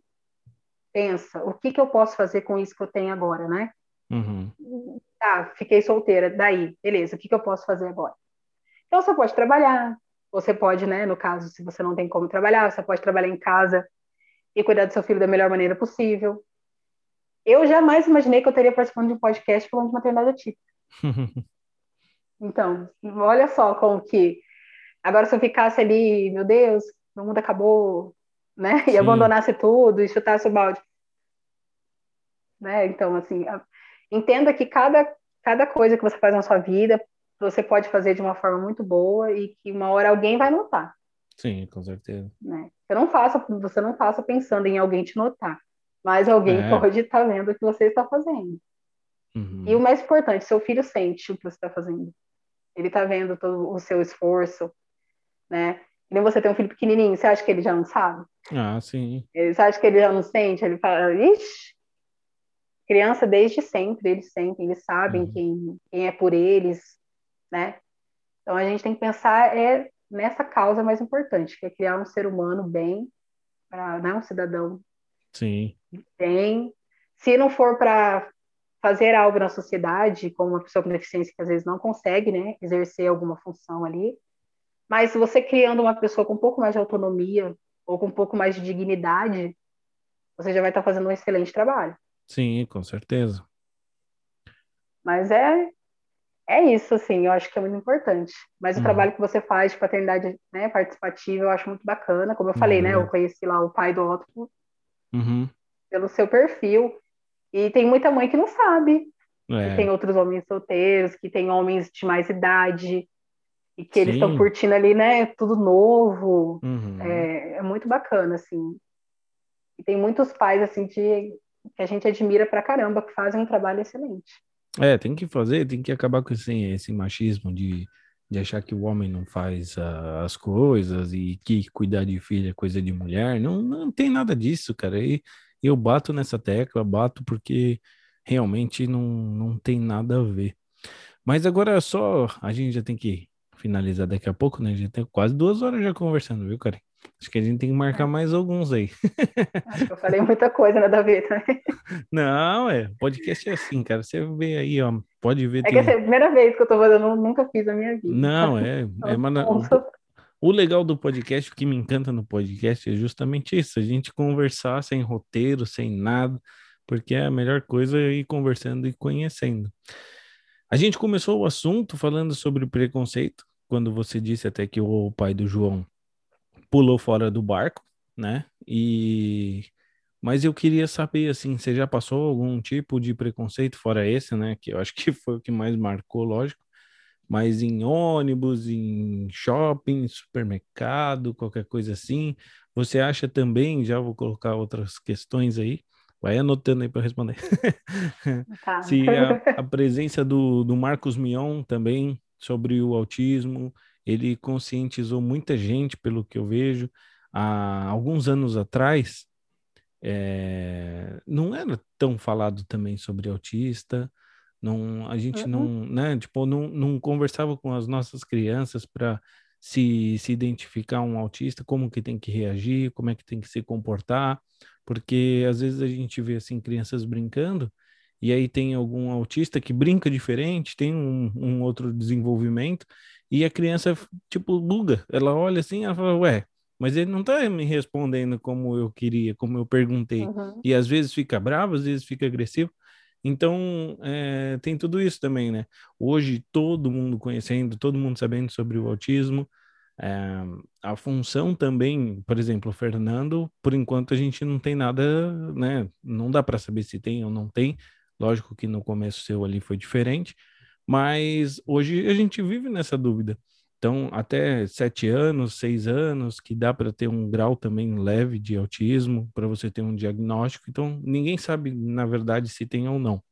Mas vamos supor que não tenha, eu tenho a responsabilidade também de chegar nele e falar para ele, ó, existe o autismo, é assim, você tem que se comportar desta forma, ele é seu amiguinho, uhum. sabe? Então, tipo, eu vejo nisso também. E eu vejo que o Marcos Mion, eu tô falando dele aqui bastante, porque eu acho que é um cara super admirável, e, e ele trouxe isso para a sociedade, né? Coisa que as pessoas já deviam ter trago para a sociedade e não, não trouxeram. E ele veio com bastante determinação, até por ter o filho dele lá, o Romeu, e ele trouxe para a sociedade e eu acho que foi legal. Eu acho que, que foi bacana, trouxe conhecimento, né? Aquilo que a gente estava falando também do seu perfil, é conhecimento.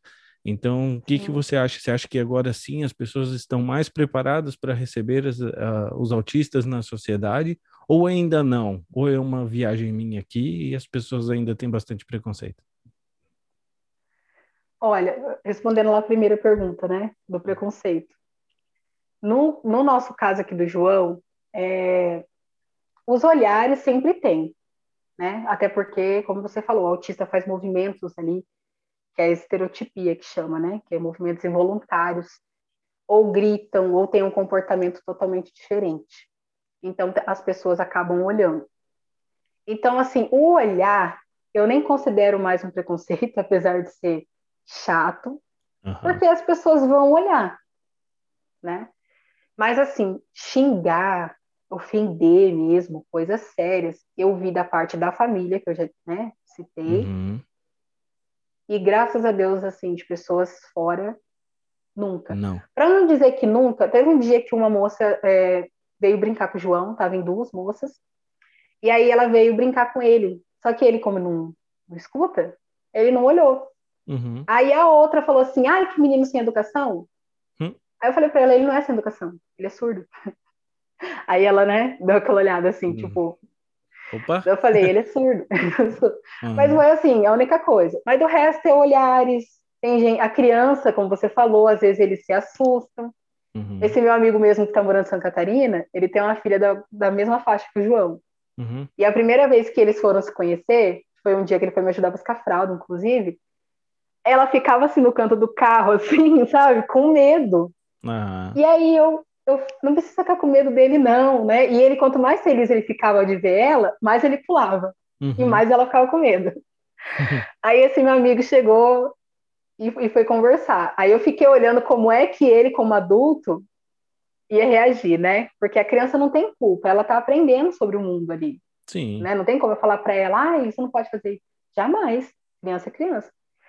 E aí ele explicou para ela. Aí depois que eu voltei lá, que eu tinha ido lá pegar a fralda e voltei, ela tava de mãozinha dada com ele. Oh. Daí eu falei, aí eu olhei assim e falei, ué, o que aconteceu? Daí ela, ah, eu tô cuidando dele. Hum. eu falei, ah, você vai ajudar a cuidar dele? Daí ela falou assim, é, eu entendi que ele é um bebê grande. eu falei, é, exatamente, ele é um bebê grande. Que ótima definição. Aí, assim, eu tenho que ajudar ele. tipo, sabe, foi o jeito que ele achou. Daí ele falou assim, olha, eu não sei se eu falei errado, mas foi o jeito que eu achei. Eu falei, não, o importante é que você incluiu ela, né? Sim. Perto do João, e aí foi bom tanto para o João, mas foi bom para ela. Uhum. Porque ela não precisa ter medo. Porque a criança acaba tendo medo do que é diferente.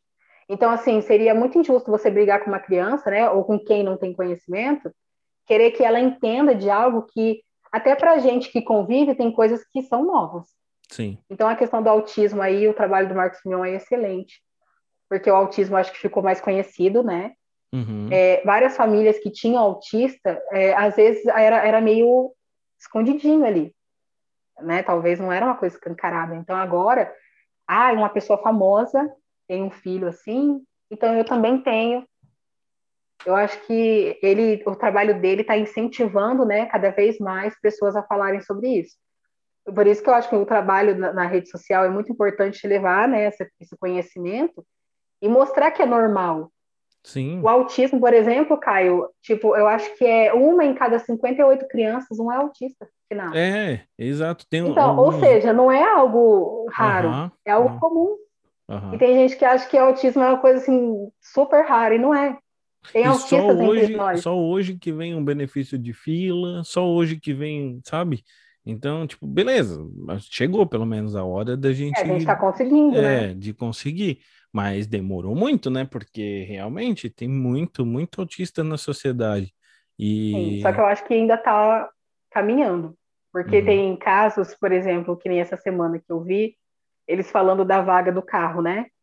Que é para deficiente físico.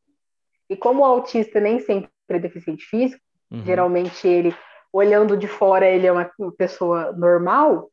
Então tem gente que fala, ah, mas por que, que essa pessoa está parando na vaga? Uhum.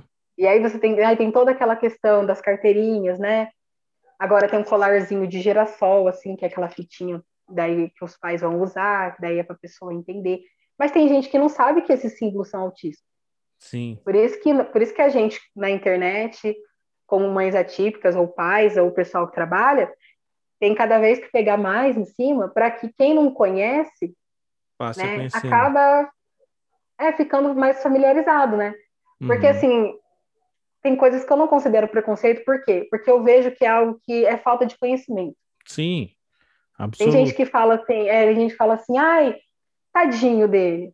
Que nem tem mãe que fica louca de falar tadinho, uhum. porque no fundo tadinho é pena, uhum. né? É pena é diferente de compaixão. É, mas assim, quando uma pessoa idosa fala para mim isso, eu não, eu não acho que é um preconceito, porque é a forma dela se é. expressar é. em relação a uma pessoa com deficiência.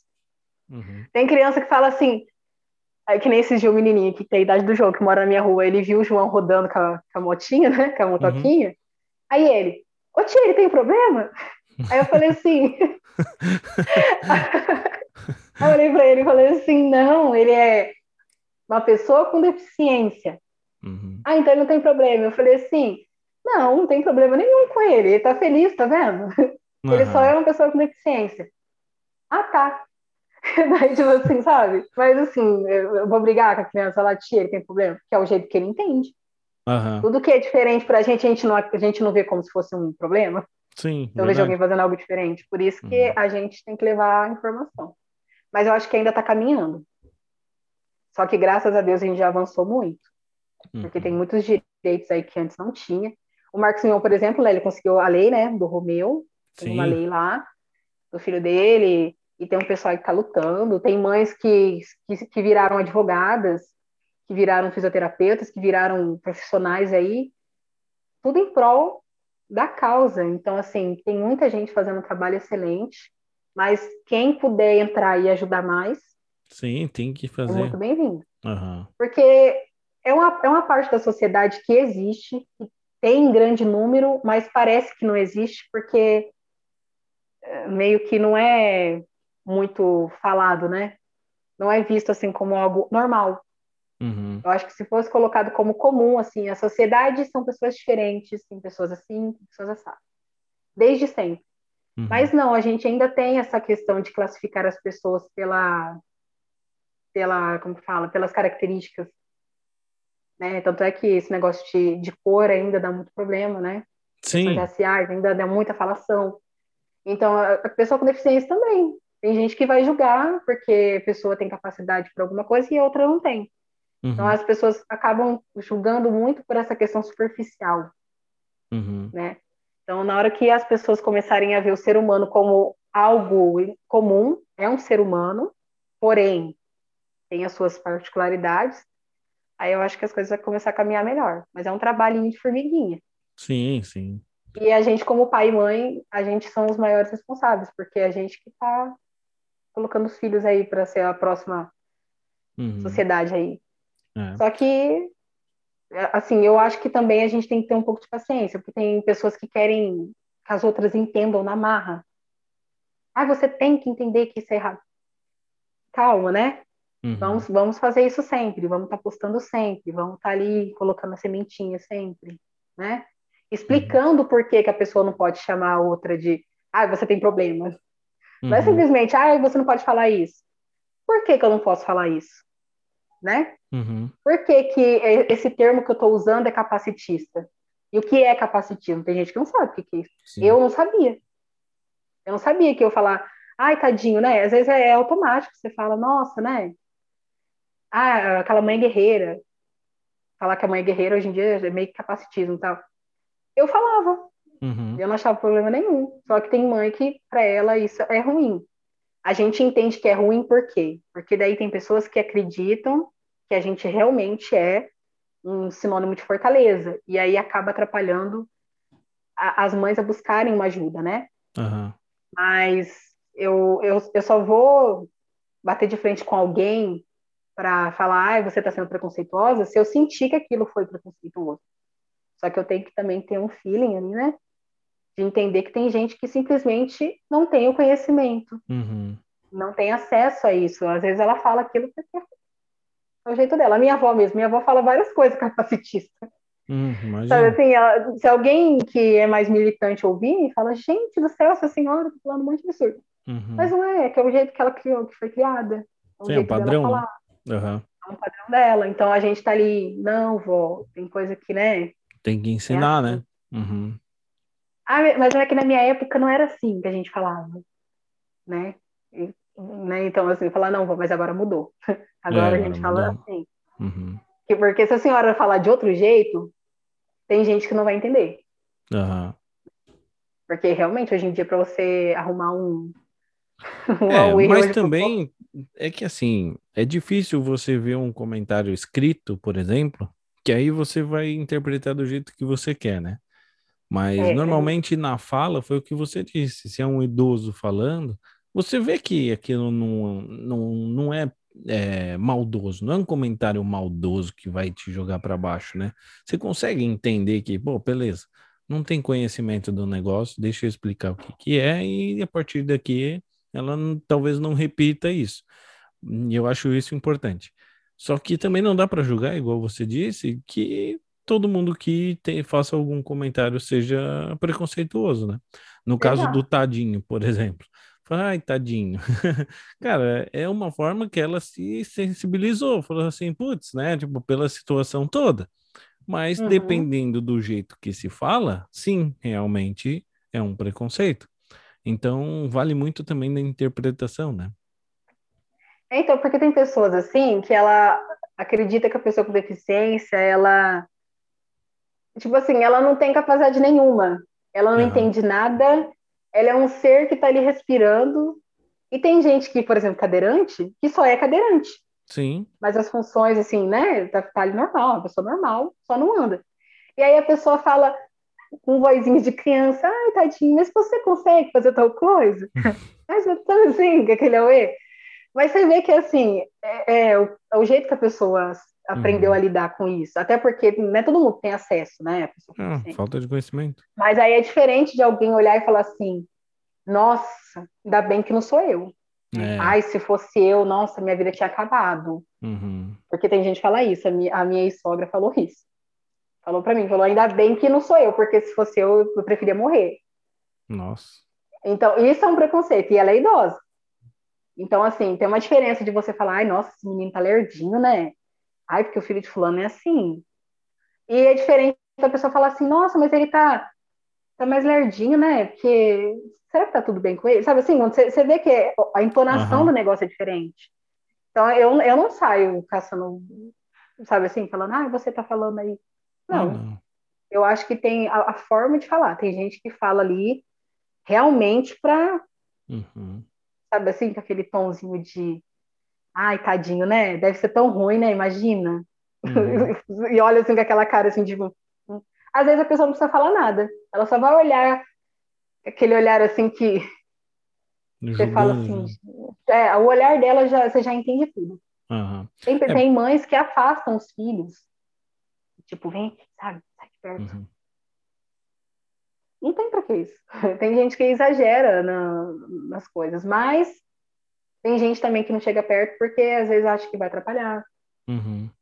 Que acha que, sabe assim, eu não sei, tem, tem várias, Mas, várias coisas. Vendo, vendo de outro lado também, às vezes a gente chega próximo a mãe de autista, a mãe de um síndrome de Down, a mãe, enfim, tem o filho ali, E às vezes a mãe também já tá na defensiva, né? Você vê isso também, né?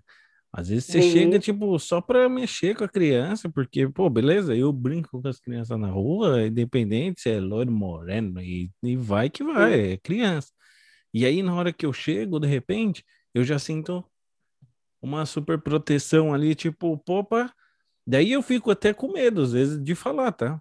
Porque eu falo assim, não, peraí, ela já tá me interpretando errado. Tipo, tá achando que eu vim aqui só porque é aparente que, né, tem síndrome de Down ou qualquer coisa assim. E aí já, já acho errado isso. Eu falo, oh, pera, não é assim. É o mesmo carinho que eu vou dar para qualquer criança, eu vou dar para seu filho. E pronto. Exatamente. Só que tem isso mesmo, né? Da, da mãe ou do pai já, já fica na defensiva. Acho que de passar tanta coisa assim também é compreensível, mas. É, então, tem família que acaba ficando ali calejado, né, das coisas e aí acaba fazendo dessa forma. Mas eu também vejo muito isso. Às vezes você vai chegar perto numa boa, ou para você aquilo não é algo diferente, né? Para você ah, é uma criança. Só que daí tem pai que acha que você tá brincando ali ou porque você tá com pena, né? Isso, ou se é. você ou você vai vai ser preconceituoso, não sei. Uhum. Já aconteceu, eu já passei, que você perguntou se eu já fui, passei preconceito. Na verdade, eu já passei por isso. De chegar assim perto da criança, né? Uhum. E como eu tenho um filho com deficiência, para mim é algo comum. Uhum. Síndrome de Down, autismo, criança cadeirante, tudo. Para mim é algo comum, porque faz parte ali do meu dia a dia. Uhum. E aí, uma vez eu cheguei perto do menininho, bebezinho, síndrome de Down, e aí eu, ai, que lindinho, né? E realmente eu falei lindinho, porque eu acho ele uma criança bonita. Eu, Sim. né? Para mim é um, é um bebê. Sim. Eu, eu vejo como bebê. A mãe olhou assim para mim com aquela cara, né? Tipo, o que você tá fazendo aqui? e aí ela olhou e falou assim: ai, ele é diferente. Eu falei, moça, eu sei, tipo, né? Uhum. E ela assim, sabe? Ah, mas ele é deficiente. Ela começou meio que tentar explicar eu falei, eu tenho filho. Daí na hora que eu falei, eu também tenho filho Aí ela Aí amoleceu. baixou. Amoleceu, assim, baixou a guarda, assim, mas a pessoa já vem olhando com aquele receio. Será que uhum. essa pessoa vai fazer, né? Mas acontece é. muito isso. E às vezes a gente acaba. Eu acho que é um cuidado que a gente, como mãe, tem que ter também. Porque às vezes a pessoa não chega perto por conta disso. Essa super proteção uhum. acaba sendo até prejudicial. Sim. Essa semana tem um perfil do Instagram que é o de mãos dadas, que eles estavam fazendo live sobre isso, a super proteção dos pais. Uhum. Porque é, filhos deficientes que, conversam, né, que entendem um pouco mais, eles reclamam muito disso, que os pais uhum. a, não deixam eles fazerem várias coisas, não deixam eles saírem, não deixam eles namorarem, porque acha que, ai, nossa, mas meu filho é deficiente. Não, gente, o seu filho tem a deficiência, mas você tem que buscar um, o máximo, incluir ele Sim.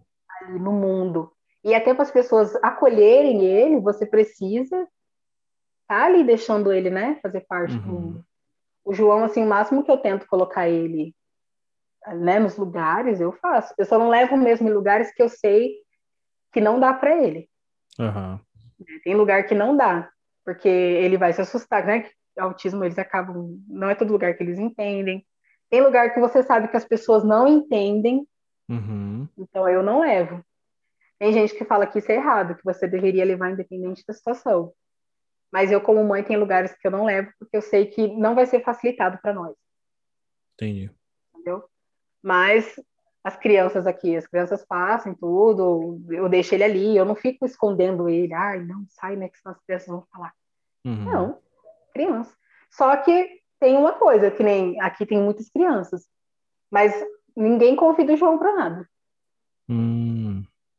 Aqui tem, né, são mulheres que são mães, que nem eu falei, tem criança da idade do João, que nós crescemos juntas, que tínhamos, né, amizade de época de escola e tudo mais, que sempre foram de convidar ou de lembrar da gente, depois que, que a criança daí tem deficiência, tem festinhas e alguma coisa, ninguém convida. Nossa. Então, assim, eu não vou falar, ah, eu vou levar ele lá de qualquer jeito. Não, não. me chama, uhum. nem vou. Mas acontece isso, que nem o preconceito, se é que eu posso dizer um preconceito, é mais isso, é aquele preconceito disfarçado. Uhum. Não é aquele preconceito que a pessoa chega e xinga. Eu, pelo menos assim, graças a Deus, ninguém chegou assim, numa rua falou, ah, esse menino. Uhum. Não, só da família lá, né? Mas é o preconceito disfarçado. Você fala como se fosse natural, só da família lá, né? Porra, da família. É que infelizmente, Caio, para mim é uma coisa que se tornou natural, né? Não é uhum. natural, gente. Não, não, não é, não é, não pode. Tipo assim, é, acontece, mas não, não, não é uma coisa que tem que ser natural. Que não deveria acontecer. Não deveria acontecer. Mas esses dos convitinhos que some, da, da pessoa que pré-julga, fala assim: ah, não, eu não vou chamar porque a criança não entende. Ah, eu não vou chamar porque, né? Acho que a criança não vai querer vir. Eu acho que, né, não, ela não vai se sentir bem. Tem mães que não chamam porque acham que, como os filhos vão assustar, que nem você falou, tem criança que se assusta. Ah, não, se eu chamar aquela criança, as, as nossas crianças vão se assustar.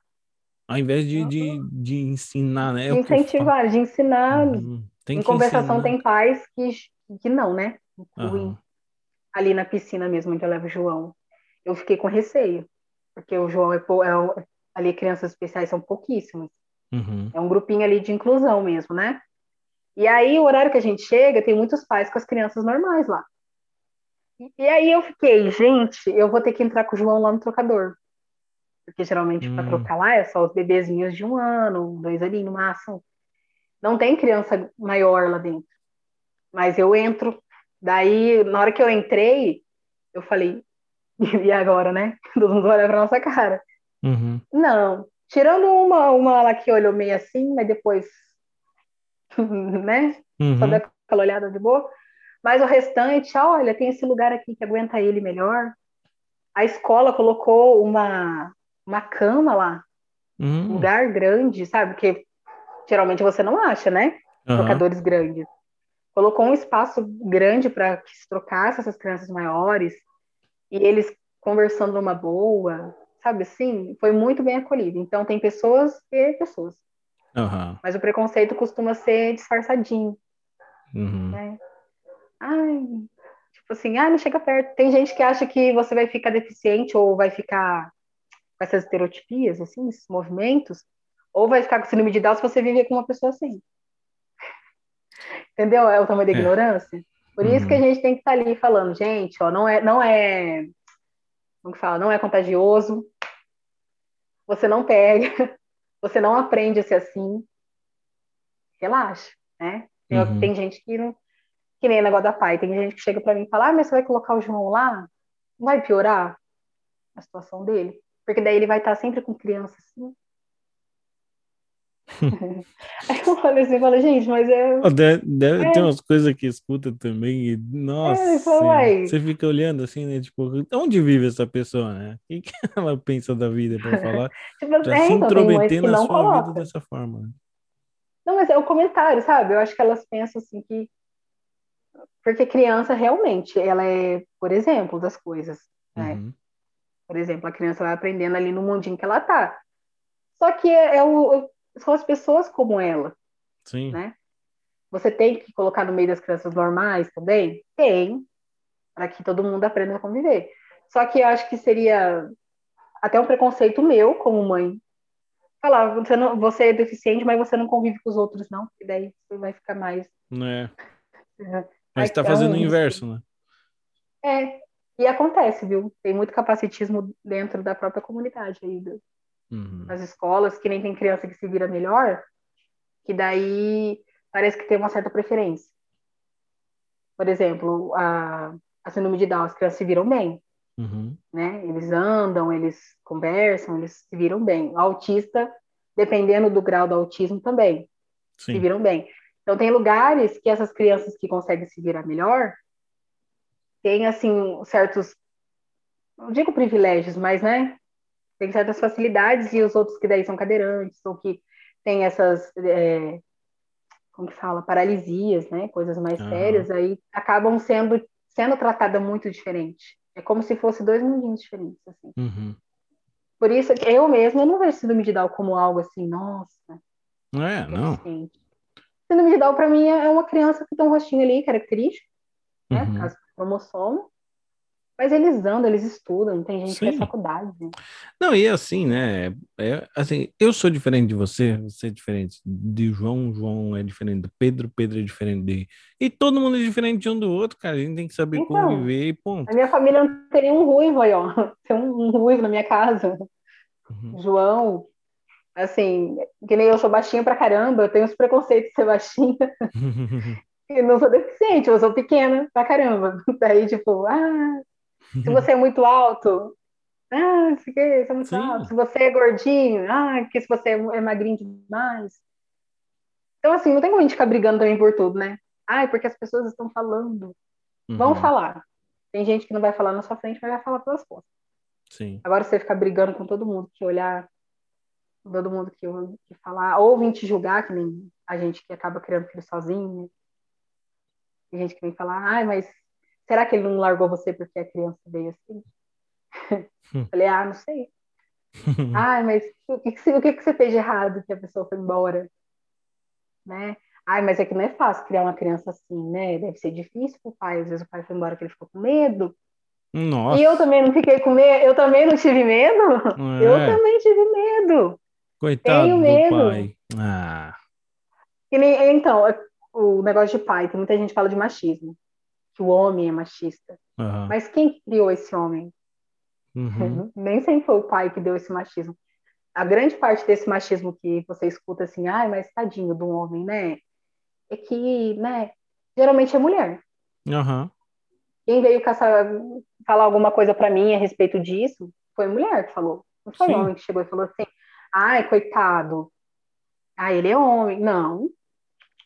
Foi mulher, foi a mãe, Uhum. Foi a atual esposa que veio aqui ofender o João, de falar que o problema é nosso. Foi mulher, não foi homem. Então, para mim, machismo não tem muita. Não é só homem, não. Tem homens, né? Mas Sim. eu acho que tem uma grande parte de mulher que se comporta de forma machista também. E também é outro assunto polêmico. Eu não sei se vai colocar aí. Porque tem coisa que a gente fala, mas né? Uhum. Complicado. Mas eu não sou a favor desse negócio de feminismo aí, não. Uhum. Não, tá certo. Bom, Karim, eu só tenho a agradecer, né? A gente tá aí duas horas, acho que conversando já quase.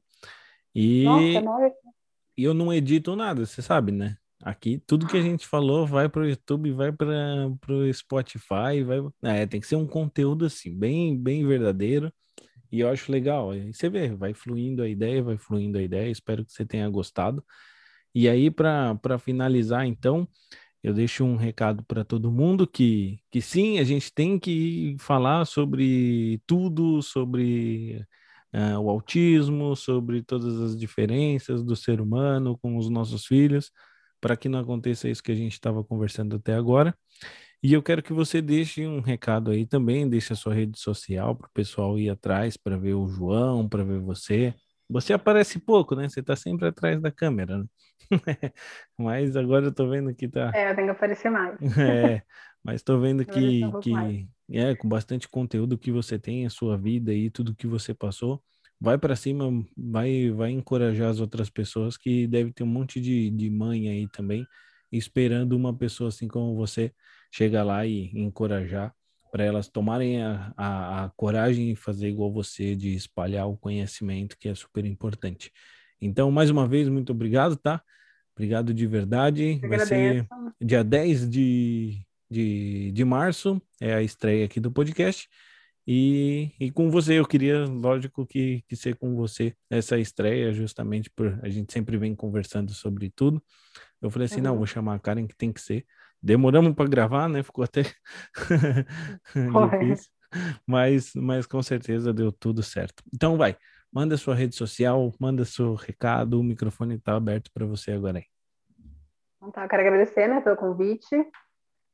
E, assim, quem quiser conhecer, né, o nosso trabalho, é arroba meu João e eu. Meu ponto João e eu.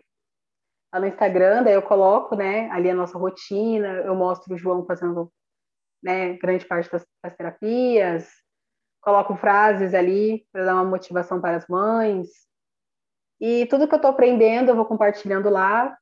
Então, se você que é mãe, quer compartilhar também comigo, né, quer conhecer a minha história, mas também quer compartilhar a sua, eu vou ficar muito feliz de você ir lá conhecer. e assim a gente se unir e se fortalecer nessa causa, né? Não só as mães atípicas, como as mães solos também, né? Que eu faço parte também desse, do, desse, dessa comunidade. Então, vão lá conhecer o meu trabalho, eu estou ali começando, mas eu quero muito que vocês vão lá visitar. E quanto mais mães, mais histórias legais, mais a gente pode fortalecer. Eu posso aprender, né, com, com as outras mães também. E é isso, gente. Eu quero agradecer pelo convite. E vão lá conhecer o meu Ruivinho. Meu Ruivinho tá lá Sim. sempre andando a cavalo, andando na motoquinha dele. Mas é isso. Eu gostaria muito que vocês fossem lá dar uma visitinha. Sim. E agradecer, Caio, pelo, pelo seu convite mais uma vez. Parabenizar você pelo seu trabalho. Obrigado. Tá? Você é muito respeitoso, né? Sempre tá sempre ali, atencioso. Então, mandar um abraço, né, para você, para sua esposa e para o Fernando, que ele é muito lindo, uhum. viu? Obrigado. Parabéns pela sua família. Obrigado. É, galera, é, no próximo episódio a gente conversa com o Joilson, um papai solo, que a gente tentou fazer uma live uma outra vez e não deu. Então eu espero vocês aqui também. E para finalizar, de novo, muito obrigado, Karen. Obrigado mesmo por tudo. E tamo junto. Até a próxima.